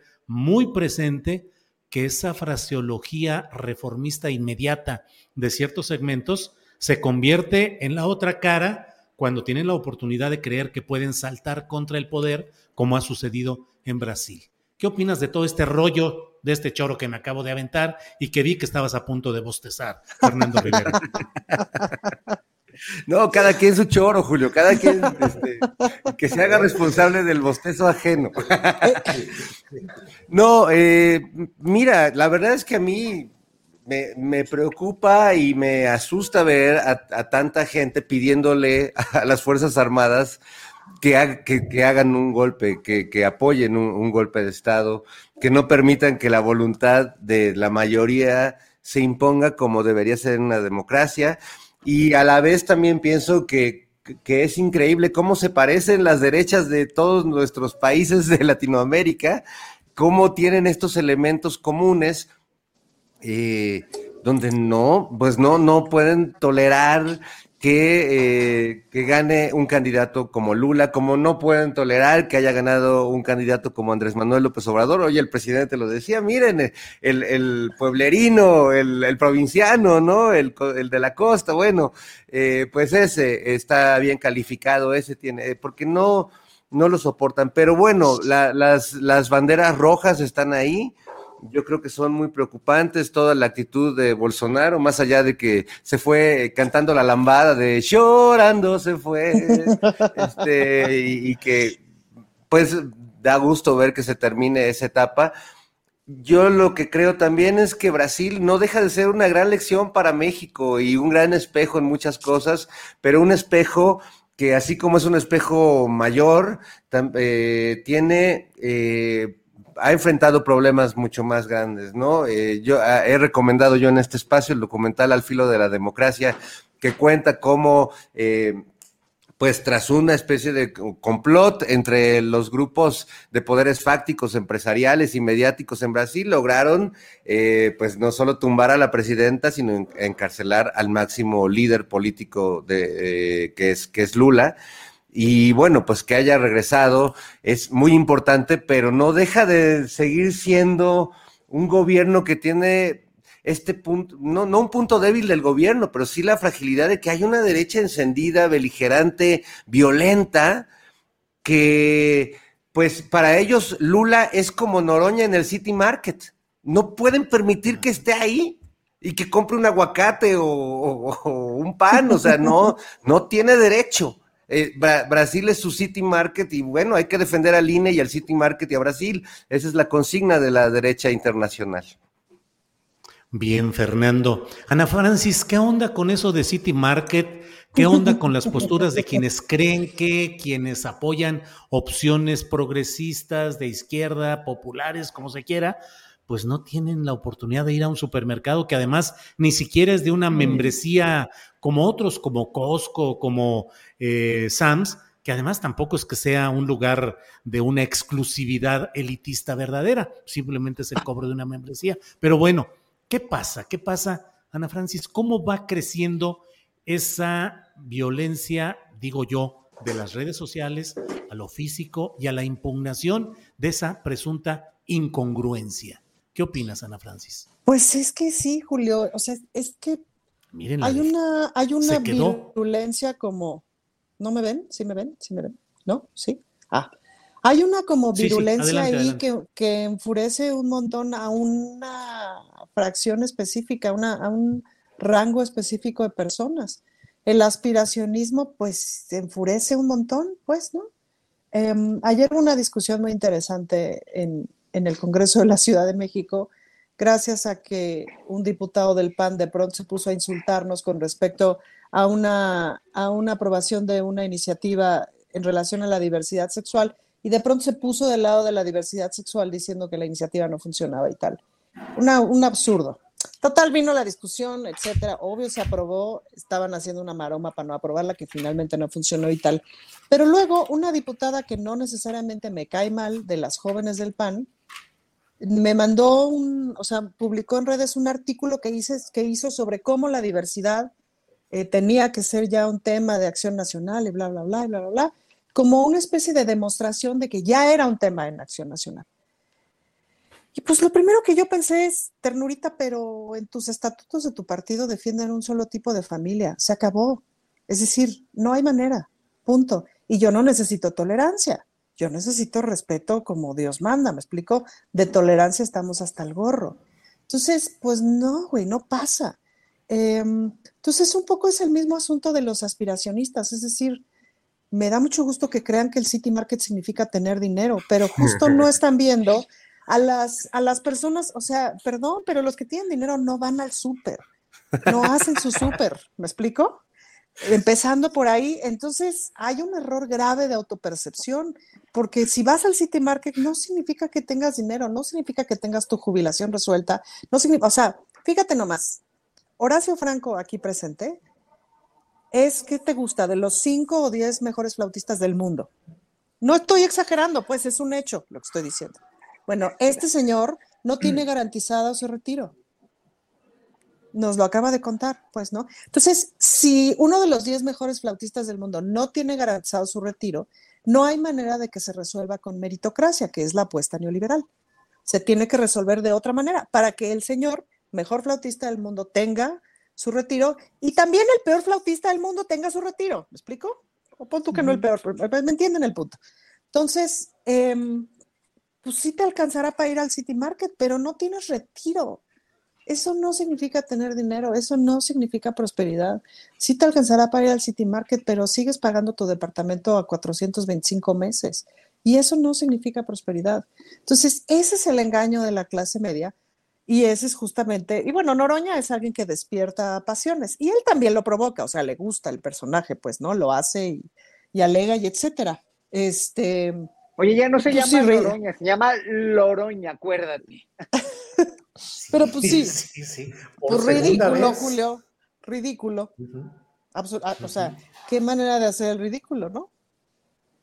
Bien, Ana Francis. Horacio, sobre este tema, ¿cómo ves el aspiracionismo y esa clase media que en términos generales pareciera estar, eh, pareciera estar en una disposición de de una crítica mayor a lo que está pasando en México. Pareciera de pronto, si uno toma la fotografía de las redes sociales, que en, la, en una buena parte de la clase media mexicana hay esa sensación de enojo, de frustración y de rechazo a los chairos, a los socialistas, los comunistas, a toda esa gentuza que no debería tener espacio en el que ellos creen tener una especie de primacía o supremacía. Horacio. Mira, Alarraqui te dijo una cosa al principio de la entrevista que es muy reveladora porque él, él mismo está cayendo en esa trampa de pensar y de creer que López Obrador ha polarizado, ¿no? Esta polarización existe desde hace 500 años, que no se hagan tontos, o como diría él, que no se hagan pendejos, porque, porque finalmente no es cierto que, que, que haya habido una, una este, polarización que no ha habido polarización desde antes de López Obrador, eso siempre ha existido. ¿Qué es lo, fue lo que pasó con López Obrador? Que él concientizó al pueblo, que él hizo realmente evidente al pueblo mexicano, al pueblo raso, hizo evidente que estaba siendo discriminado, que estaba siendo, había sido manipulado. Y, digo, lo venimos diciendo desde hace 35 años mucha gente de que el clasismo y el racismo siempre han estado presentes en México. Yo siempre he dicho que en México se, se ha vivido una sociedad de castas que estamos en el closet, no como en la India, pero es una ciudad de castas como en la India, nada más que no se acepta o no se aceptaba. Hoy por hoy, esas castas ya quedaron desenmascaradas y al quedar desenmascaradas, evidentemente cada quien se da cuenta de dónde está. Y eso es muy doloroso para mucha gente, es muy evidente para mucha gente. Y como no pueden hacer nada, precisamente estos aspiracionistas que les dijeron, a ver, Fíjense nada más cómo han vivido engañados con todas sus deudas, con todas sus tarjetas de, crédito, con todas sus no pensiones, como bien dijo Ana Francis, sí, o sea, tenemos, tenemos la vida, o sea, estamos muchos viviendo al día o estábamos viviendo el día con la pandemia porque ya se nos acabó el trabajo y tenemos que familias que mantener o lo que ustedes quieran y manden, ¿no? Pero finalmente lo que estamos viendo ahora con, con, esto es que la polarización está cristalizándose en expresiones en un México muy libre, sí, de a veces agresiones verbales como las que sufrió Gerardo Fernández Noroña, pero eh, finalmente creo que todo esto es sano para exponer a la gente, para exponer a la gente y para hacer ver a, señoras como estas que le recriminaron, pues el enorme error en el que viven, ¿no? El enorme error en que vivimos todavía, segregando, sobre todo haciendo víctima a la gente de, escasos recursos, o a la gente de izquierda, o a la gente de, de ultraderecha, o lo que sea. El problema es que la derecha siempre ha tenido, y Horacio. Horacio. Vuelve. Horacio. Fíjense que hubo un comentario. Ya regresé. Se lo ya, ya regresó. Que conste que alguien dijo aquí que si quitaba la mesa del más allá iban a hacer una manifestación en el Zócalo para exigir que regresara. Y ahorita Horacio ya metió ahí la especulación. ¿eh? Sí. Horacio, adelante, por favor. Entonces, nada más eso, nada más es eso. O sea, siempre hemos vivido una polarización, hoy se cristalizó, tenemos que aguantarnos. A mucha gente no le gusta que le saquen sus trapitos al sol, pero como digo, la derecha siempre ha tenido la sartén por el mango porque son los que han tenido siempre el poder económico. Y si lo, lo siguen teniendo en Brasil, en Europa, en Estados Unidos, en todo el mundo. Y seguiremos, seguiremos teniendo una población polarizada a nivel mundial porque finalmente ellos nos llevaron a eso. Toda esa falta de repartición de riqueza y de educación nos llevaron a esta polarización. Bien, eh, gracias, Horacio. Fernando Rivera, estamos como siempre ya en la parte final. ah, que la chifosca contigo, Julio Astillero, ya. Queremos que, la, mesa de más allá sea de cinco horas, ya. Le ponemos segundo y tercer piso. Ah, muy bien. Fernando, para ir cerrando, eh, por favor, eh, yo quería decirte con esa creatividad, si yo fuera candidato, aunque fuera regidor en San Luis Potosí, yo pediría si me dijeran, ¿qué quiere usted? Que Fernando sea mi asesor. Entonces, Fernando, eh, hoy el propio Carlos Alarraqui, en la entrevista que le hice, dijo que no encontraba quién pudiera ser candidato a la presidencia de la República desde la oposición. Le mencioné algunos nombres y dijo, no, no, no, no hay. Fernando Rivera, ¿a quiénes proponer? Por favor, ilustra, nos ayuda a esta porción de mexicanos que no tiene el prócer que encabece su procesión, su marcha hacia el triunfo electoral. ¿A quién, Fernando? Oye, sí, sí es un verdadero dilema, es, una cosa, yo también estaría muy, muy preocupado de, de, no encontrar, porque vaya que la lista de los, de los que pueden querer, pues es larga, pero de eso a que se, o sea, una cosa es que Kenia López quiera, a, que Kenia López pueda, ¿no? o sea, y bueno, hasta los panistas lo saben, querer, querer es poder, pero pues hay, hay, hay un tramito en medio complicado. No sé, eh, la verdad eh, me, sorprendió que, ni el mismo Alasraki, que con tanta vehemencia advierte que México se va a chingar si se cae el INE y todo esto, no tenga claro qué va a pasar y no tenga, o sea, cualquier otro, y así como Alasraki, este, que, que dice que hay que mentir, eh, pues te hubiera dicho, claro que vamos a ganar en el 24 y se van a este, fregar estos, pero no, no pudo decírtelo, Julio. No porque no lo sepa, sino porque no va a suceder, ¿no? Y como dice eh, ese sabio filósofo Felipe Calderón, pues para mentir, pues hay que, como, como dijo su frase, hay que, hay que saberle, ¿no? Sí, sí, sí, claro. No, cualquiera miente bien, con maestría. Entonces, este sí me sorprendió, aunque siempre es un deleite escuchar a las Raki, sobre todo cuando te dijo, y bueno, estaba yo eh, pensando qué iba a ser cuando me corrieron de Canal 13, que ya ni se llamaba Canal 13, pero pues yo me quedé en ese viaje y me dije, Carlitos, ¿qué hacemos? Y dije, no, pues vamos a hacer lo que Andrés hacía para que sepa lo que se siente ser oposición. No, bueno, es un genio, Julio. Yo no sé cómo pudiste mantener el nivel de diálogo. Es que no había nivel de diálogo, no había nivel, nada más. No, había no Horacio, no te pongas así. Estamos disfrutando al señor Alarraqui, por favor. Sí, sí, sí. No queremos que, se enemiste con, este espacio porque nos dio momentos de muy sana diversión. Bueno, pero fíjate, Julio, qué tremendo que el mercadólogo no tenga objeto que mercadear. Sí, sí, sí, sí, no deja de ser en ese sentido impactante, claro. Y, por eso iba a, decir, iba a decir que me pareció, sí, me pareció muy víctima de sí mismo en ese sentido, precisamente porque no tenía que ofrecer, no había, no hay nada que ofrecer más que, bueno, cuando uno oye esa entrevista, ese diálogo con Roberto Madrazo cuando dijo que, que pues no quedaba nada más que, que sacar mentiras contra Morena, ¿no? Eso lo dijo textualmente y lo escuché hoy otra vez, pues obviamente ya te das cuenta de, de, de esa carencia, de carencia de contenido, nada más, ¿no? Que es lo mismo que la televisión comercial ha tenido todo el tiempo, carencias de contenido. Y Julio, ese, ese, es otro cuento para cerrar con un bonito cuento. Es decir, Carlos Arrarraqui se levanta, se mira a sí mismo en el espejo y de pronto se topa con que sí mismo lo está censurando y le está diciendo cómo se debe de comunicar. Y cada vez que se comunica de una manera, mocos, un fregadazo, no, así no, y riájale. Bueno, estamos en la orillita. pero ahí va.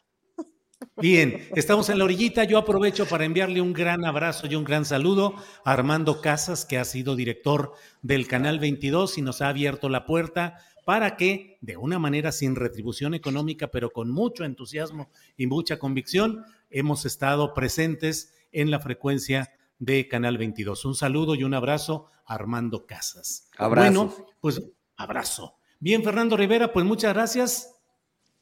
No, pues gracias, gracias. Ah, y bueno, este abrazo a Armando Casas y saludo también a Pavel Granados, nuevo director también de Canal 22. Ha habido un movimiento esta semana interesante, pues lo mejor para, para ambos, que son grandes, grandes personajes, y lo mejor para la mesa del más allá.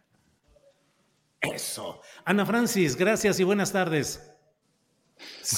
Muy bien, muy bien. Gracias, Ana Francis. Les deseo que quienes, que quienes tengan oportunidad visiten este fin de semana la felicidad. Gracias. Gracias, Ana Francis. Horacio, gracias y buenas tardes. Gracias, buenas tardes. Yo no la voy a poder visitar, nunca he visitado la. Yo, soy muy feliz. Tú tu felicidad. Tú tu felicidad. de la felicidad de la que tú haces, de la que tú haces referencia, pero felicidades a todos. Hasta luego, Canal 22, hasta luego en esta emisión. Gracias. Adiós. Hasta luego. Gracias, pues ha sido la mesa del más allá en esta transmisión de Canal 22. Bueno, pues nos quedan unos minutitos, Fernando. El postrecito. Pues mira, me acuerdo nada más para, cerrar eh, este bonito momento jocoso después de la entrevista que hiciste, que yo hace muchos años, cuando era un, un joven editor, me acuerdo que me, llamaron, no sé si me llamó directamente Carlos Alasraqui o alguien de su oficina para decirme que iba a ser una reunión con varias mentes creativas que quería conocernos y que quería este, plantearnos algo. Y entonces me acuerdo que pues llegué y había varios cuates ahí, nos eh, invitaron a una mesa ahí en la agencia de, de Alasraqui y me encontré a quien en ese entonces era muy, muy buen amigo mío, Javier Velasco, que ahora pues ya es más cuate de Alasraqui que mío. Pero este, entonces llegamos y pues llega la Raki y nos dice, oigan, pues qué gusto, los conozco, qué creativos, este, y yo fíjense que estoy haciendo un proyecto, entonces, ¿cómo ven si hacemos una lluvia de ideas? Y pues me dicen ahorita todos ustedes qué se les ocurre, y ahorita van a llegar unas pizzas y unas cocas. Ándale, no le pierdes. la verdad es que yo, como no había comido como buen músico, la verdad dije, bueno, pues sí, ni modo. A, ver. Pero Javier Velasco, que, que, se cotiza, dijo, oye, a ver, a ver, a ver, y que también habló un poco así. No, pues es que, a ver, si crees que por unas pizzas y una coca yo te voy a dar mis valiosas ideas, o sea, estás pero bien. Y, así le habló en su mismo tono para que la Raki entendiera y Javier se paró y yo dije, no, pues yo, me, yo aprovecho el viaje, compañeros, gracias, yo también me voy. Igual vamos por unas pizzas, pero ya en otros términos y, sin que nos hagan lluvia de ideas, ¿verdad? Entonces, bueno, pues como que estos personajes, cada acto de sus vidas los describe eh, los, los dibuja y bueno, pues qué bueno que sean así transparentes. Transparente. Muy bien, Fernando, gracias. Ana Francis, postrecito. Postrecito, me acordé de esta típica. Postrecito, Ana Francis. Este típico personaje que le sirven en el café cuatro sobrecitos de, ¿no? De esplenda, usa uno y los otros tres se los guarda, ¿no? Los abusos pues cotidianos. ya, pues de eso me acordé con Alarraqui. Adiós. Bien, gracias, Ana Francis. Horacio, postrecito, por favor.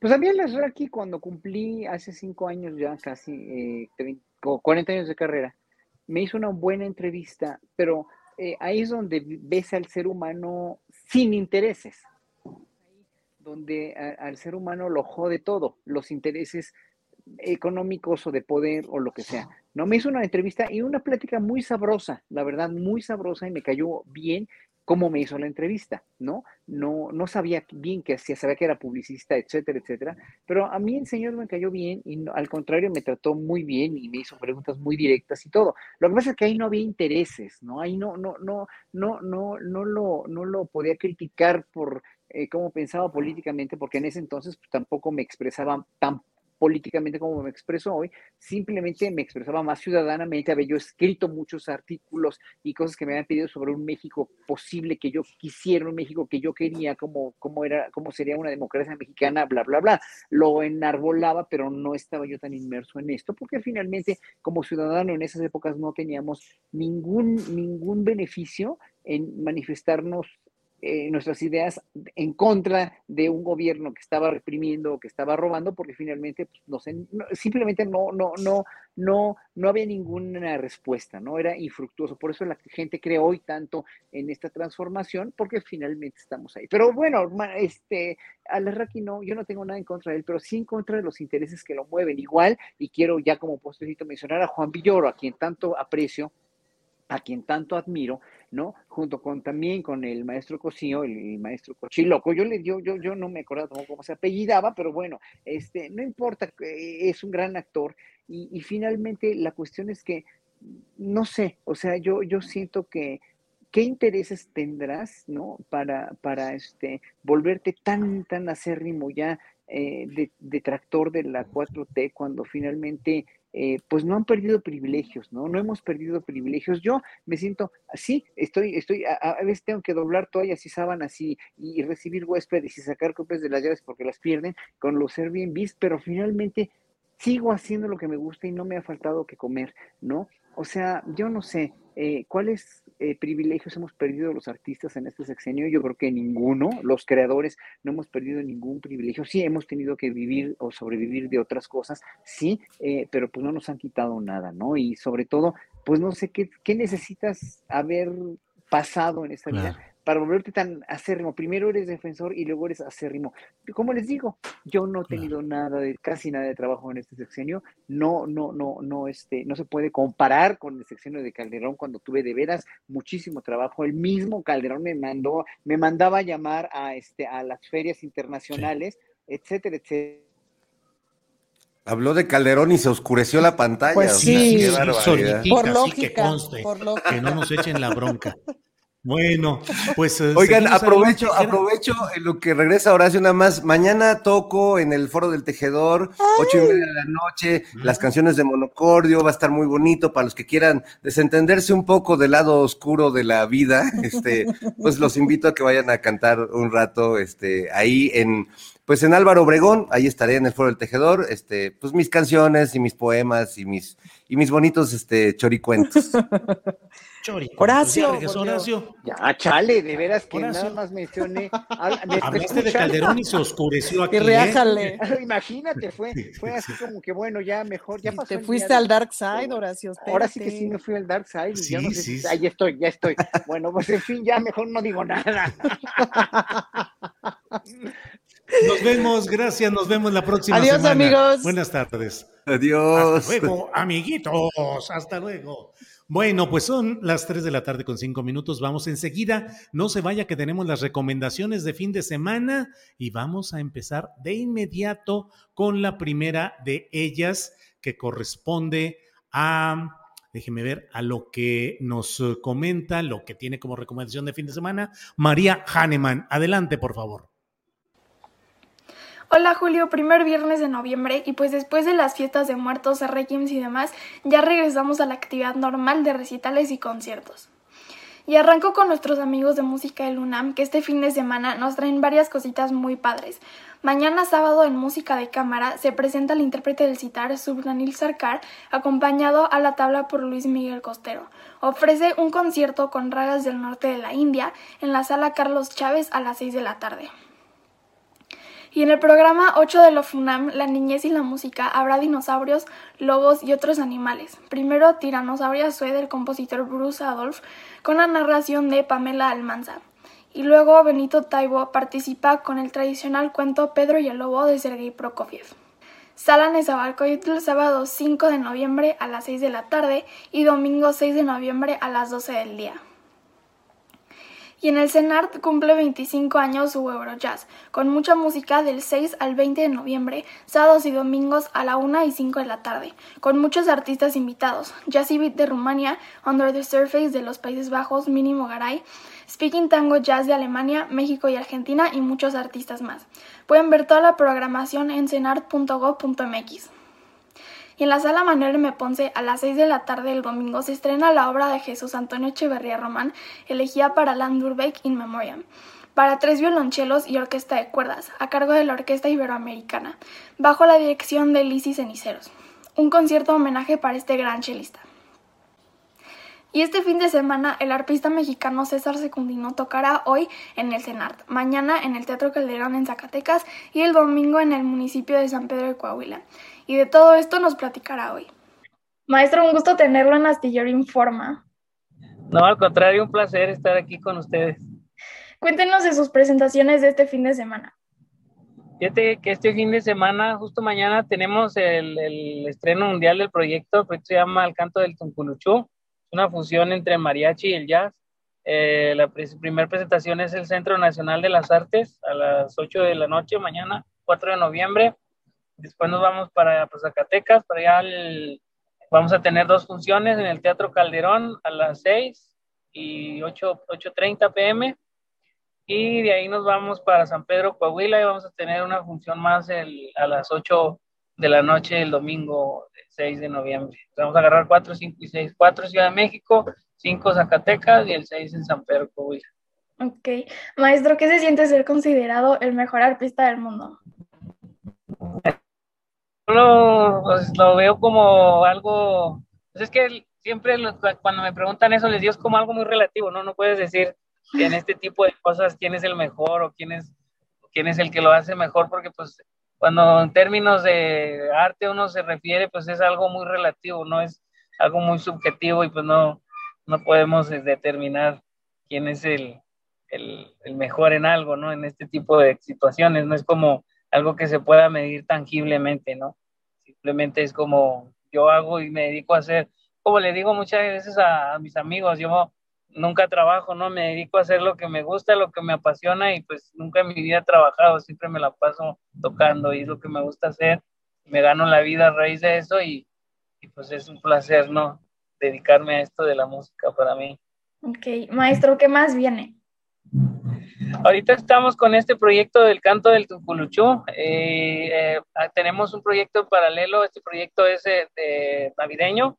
Es un concierto navideño que es parecido a, lo que sucede en el canto del Tuculuchú. De hecho, este otro proyecto fue la antesala al proyecto que vamos a presentar este fin de semana.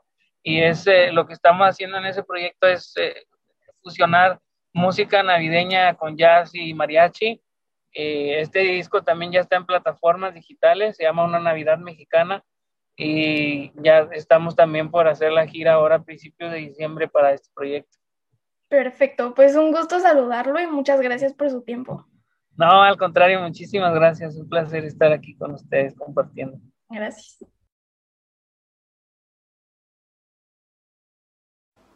Pues ahí lo tienen, al mejor artista del mundo, César Secundino.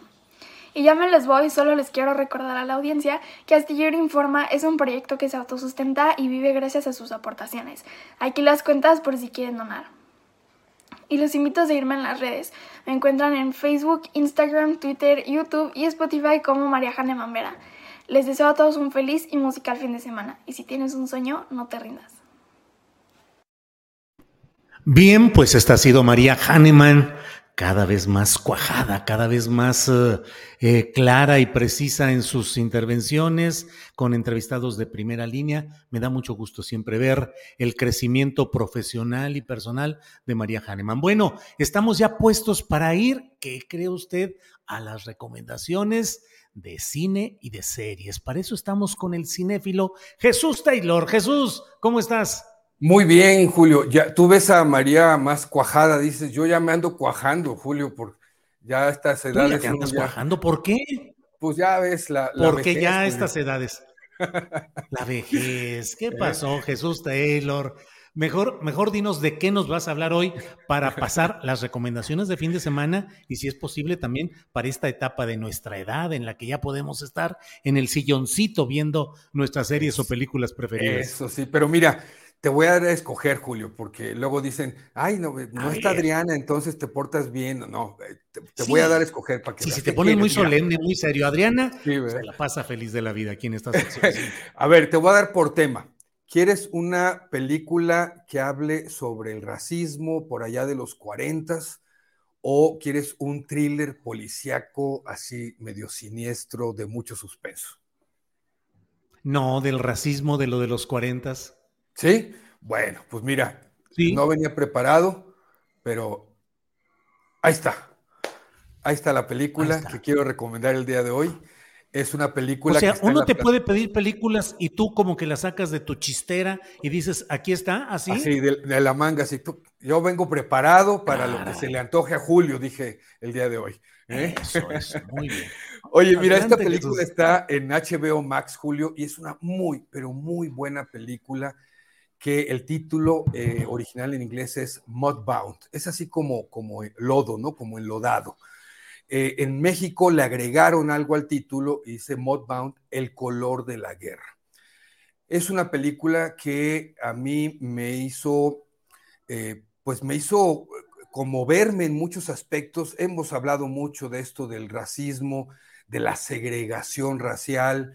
Y bueno, esto sucede en Estados Unidos que aunque está basada en una novela, y en mucho es ficción, por supuesto, la autora del libro eh, se basa también en el diario de su abuela, que para ella representa el personaje de Laura en esta película y que además, eh, pues hay varios personajes que sí existieron.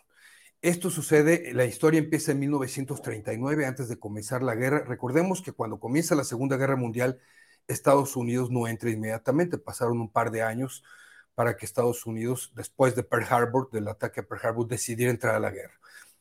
Esta mujer vive, eh, van a terminar viviendo ellos en un estado sureño eh, que es Mississippi, que fue también uno de los estados más racistas, clasistas, segregacionistas de los Estados Unidos. Y después la historia se va todo, toda la época hasta después, inclusive termina la Segunda Guerra Mundial. No es bélica la película, aunque sí salen escenas obviamente de dos personajes, pero más que de, guerra en sí, es de lo que ellos vivían en ese momento, sus pensamientos y también de lo que habían dejado atrás en su, en su tierra, ¿verdad? En Mississippi. Eh, y mira, eh, esta película eh, son dos hombres que se van a la guerra, vemos parte de lo que sucede en sus casas, en sus familias acá en Estados Unidos, y después termina la guerra y ellos regresan.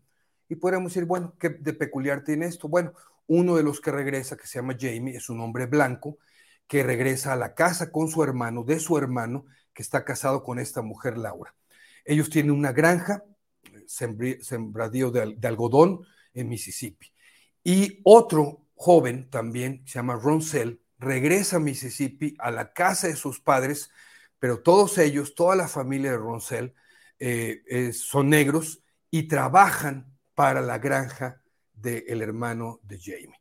Pero ambos estuvieron en la guerra y padecieron cosas fuertes en la guerra. La cosa es que cuando regresan, regresan en circunstancias muy diferentes.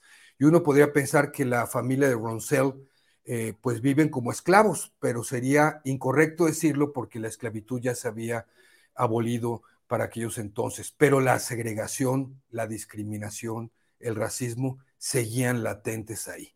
Así que vemos a dos personas que tratan de establecer una relación porque vivieron cosas eh, que les afectaron en la guerra, pero acá en su propio país, eh, un país por el cual lucharon, Roncel es eh, discriminado, es segregado y es muy maltratado, a pesar de haber sido prácticamente, podemos decirlo así, un héroe de guerra, ¿verdad?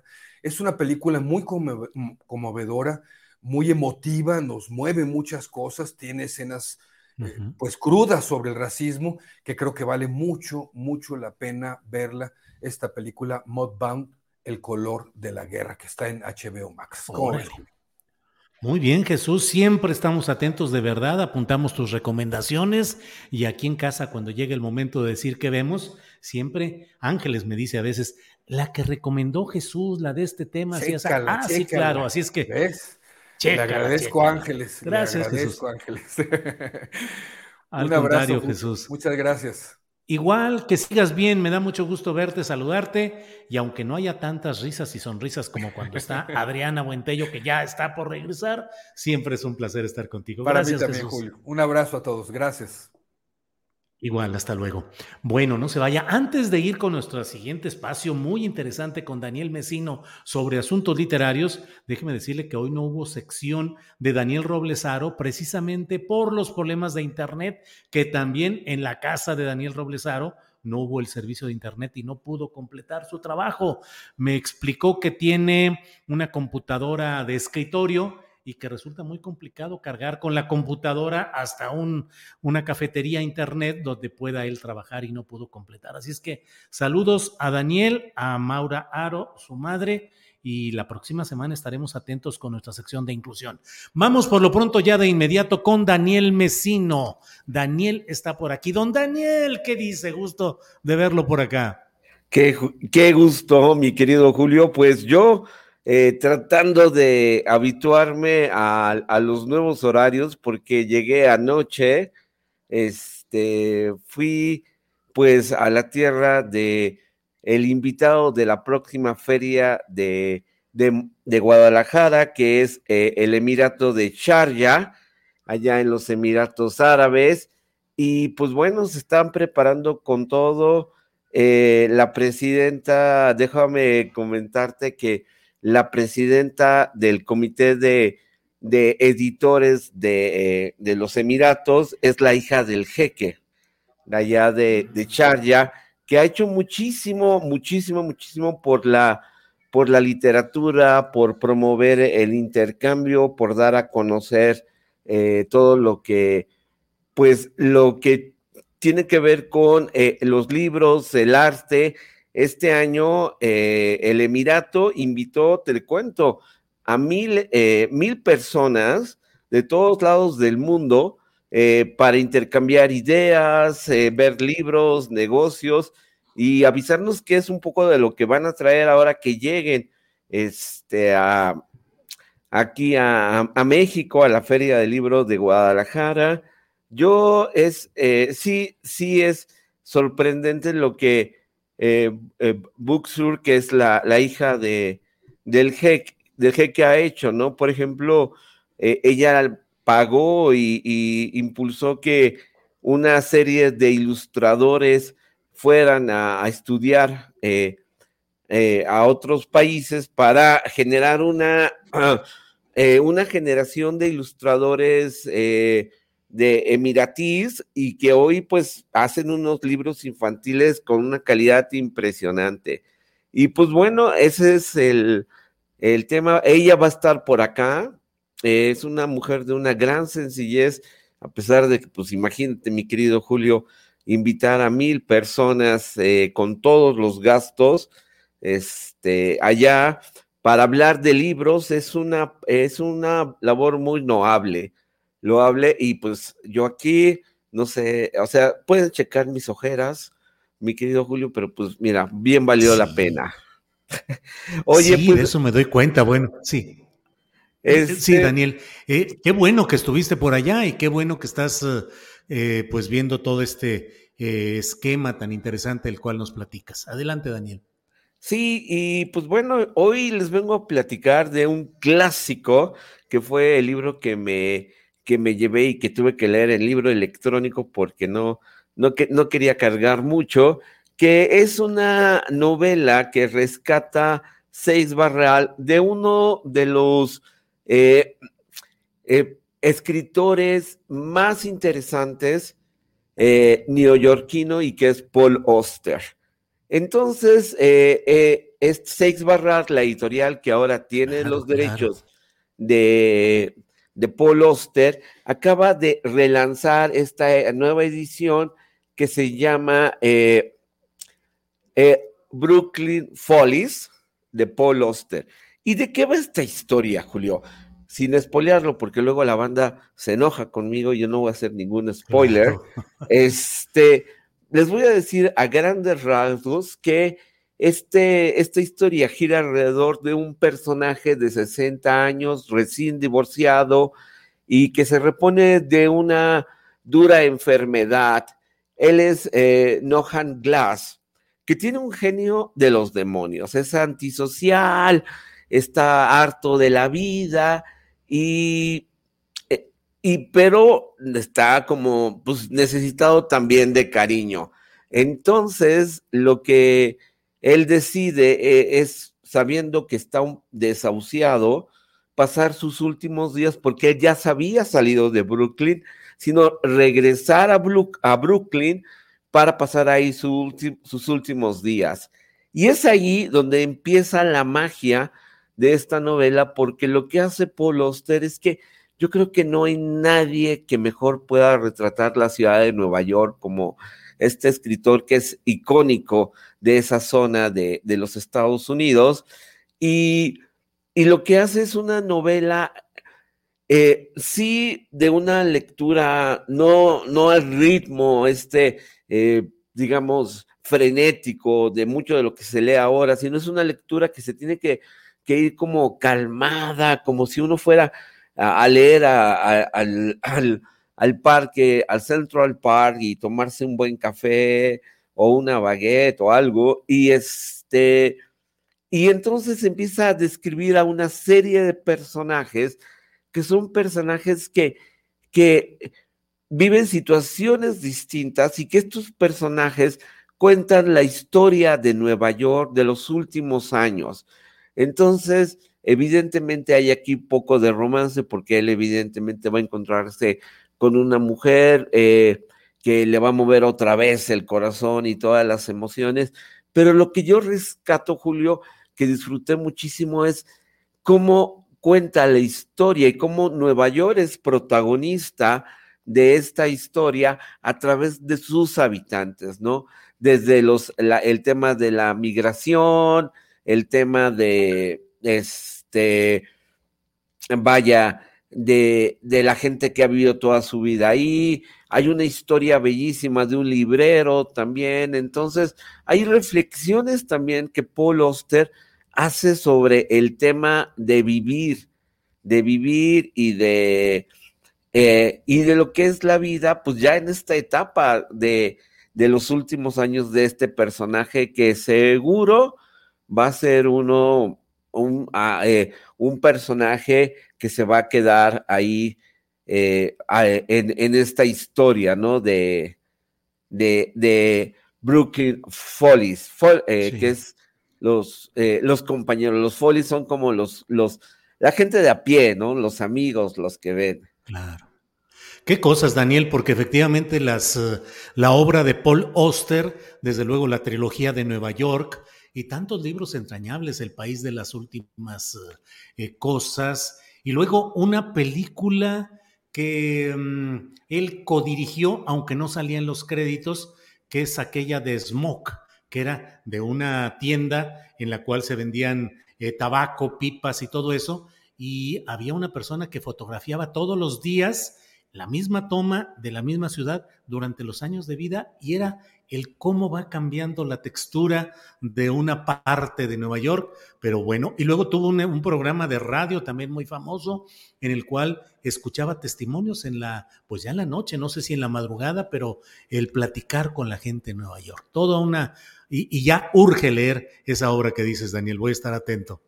Sí, ya, está en librerías, está en libro electrónico, este, también está en audiolibro, son 352 páginas, la editorial es 6 Barral y híjoles, en verdad te transporta a este Nueva York, eh, que yo creo que a mí me encantaría leer una historia de la Ciudad de México contada con esta energía, con esta viveza de los personajes de la Ciudad de México, porque imagínate la cantidad de historias que se, que los barrios, entonces, pues ahí, ahí lo dejo, para quienes nos escuchen y que se animen a escribirlo. Muy bien, pues Daniel, como siempre, muchas gracias, bienvenido, que sea rápido el jet lag, que descanses y que estés pronto ya puesto para escribir, para leer y para seguir adelante. Daniel, como siempre, muchas gracias. Un abrazo y nos veremos en Guadalajara todos. Sí, señor, ya nos veremos. Gracias, hasta luego. Chao, chao. Bueno, pues, eh, gracias.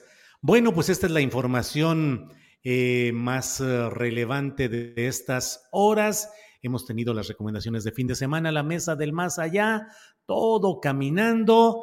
Eh, ha muerto el principal testigo en el caso de agronitrogenados, es algo de lo que tenemos como información de estos momentos. Ya sabe el caso este tan lamentable de la joven Ariadna Fernanda, según lo que dice la Fiscalía de Morelos, murió por una intoxicación alcohólica.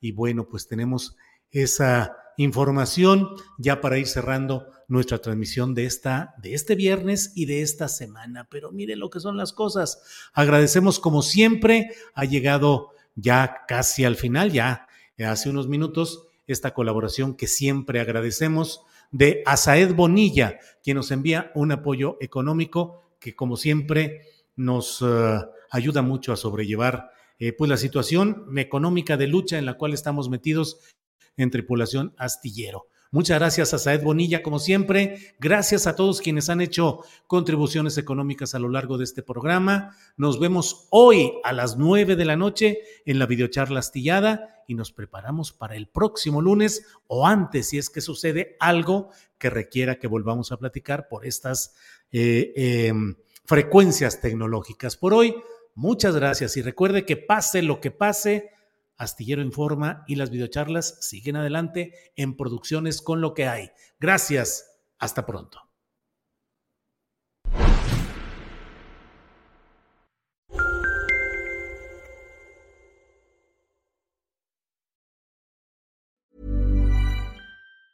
Tired of ads barging into your favorite news podcasts? Good news. Ad-free listening is available on Amazon Music. For all the music plus top podcasts included with your Prime membership. Stay up to date on everything newsworthy by downloading the Amazon Music app for free or go to amazon.com slash news ad free. That's amazon.com slash news ad free to catch up on the latest episodes without the ads. ¿No te encantaría tener 100 dólares extra en tu bolsillo? Haz que un experto bilingüe de TurboTax declare tus impuestos para el 31 de marzo y obtén 100 dólares de vuelta al instante. Porque no importa cuáles hayan sido tus logros del año pasado, TurboTax hace que cuenten Obtén 100 dólares de vuelta y tus impuestos con 100% de precisión. Solo con Intuit TurboTax. Debes declarar para el 31 de marzo. Crédito solo aplicable al costo de la presentación federal con TurboTax Full Service. Oferta sujeta a cambios o cancelación en cualquier momento. Para que te enteres del próximo noticiero, suscríbete y dale follow en Apple, Spotify, Amazon Music, Google o donde sea que escuches podcast te invitamos a visitar nuestra página julioastillero.com.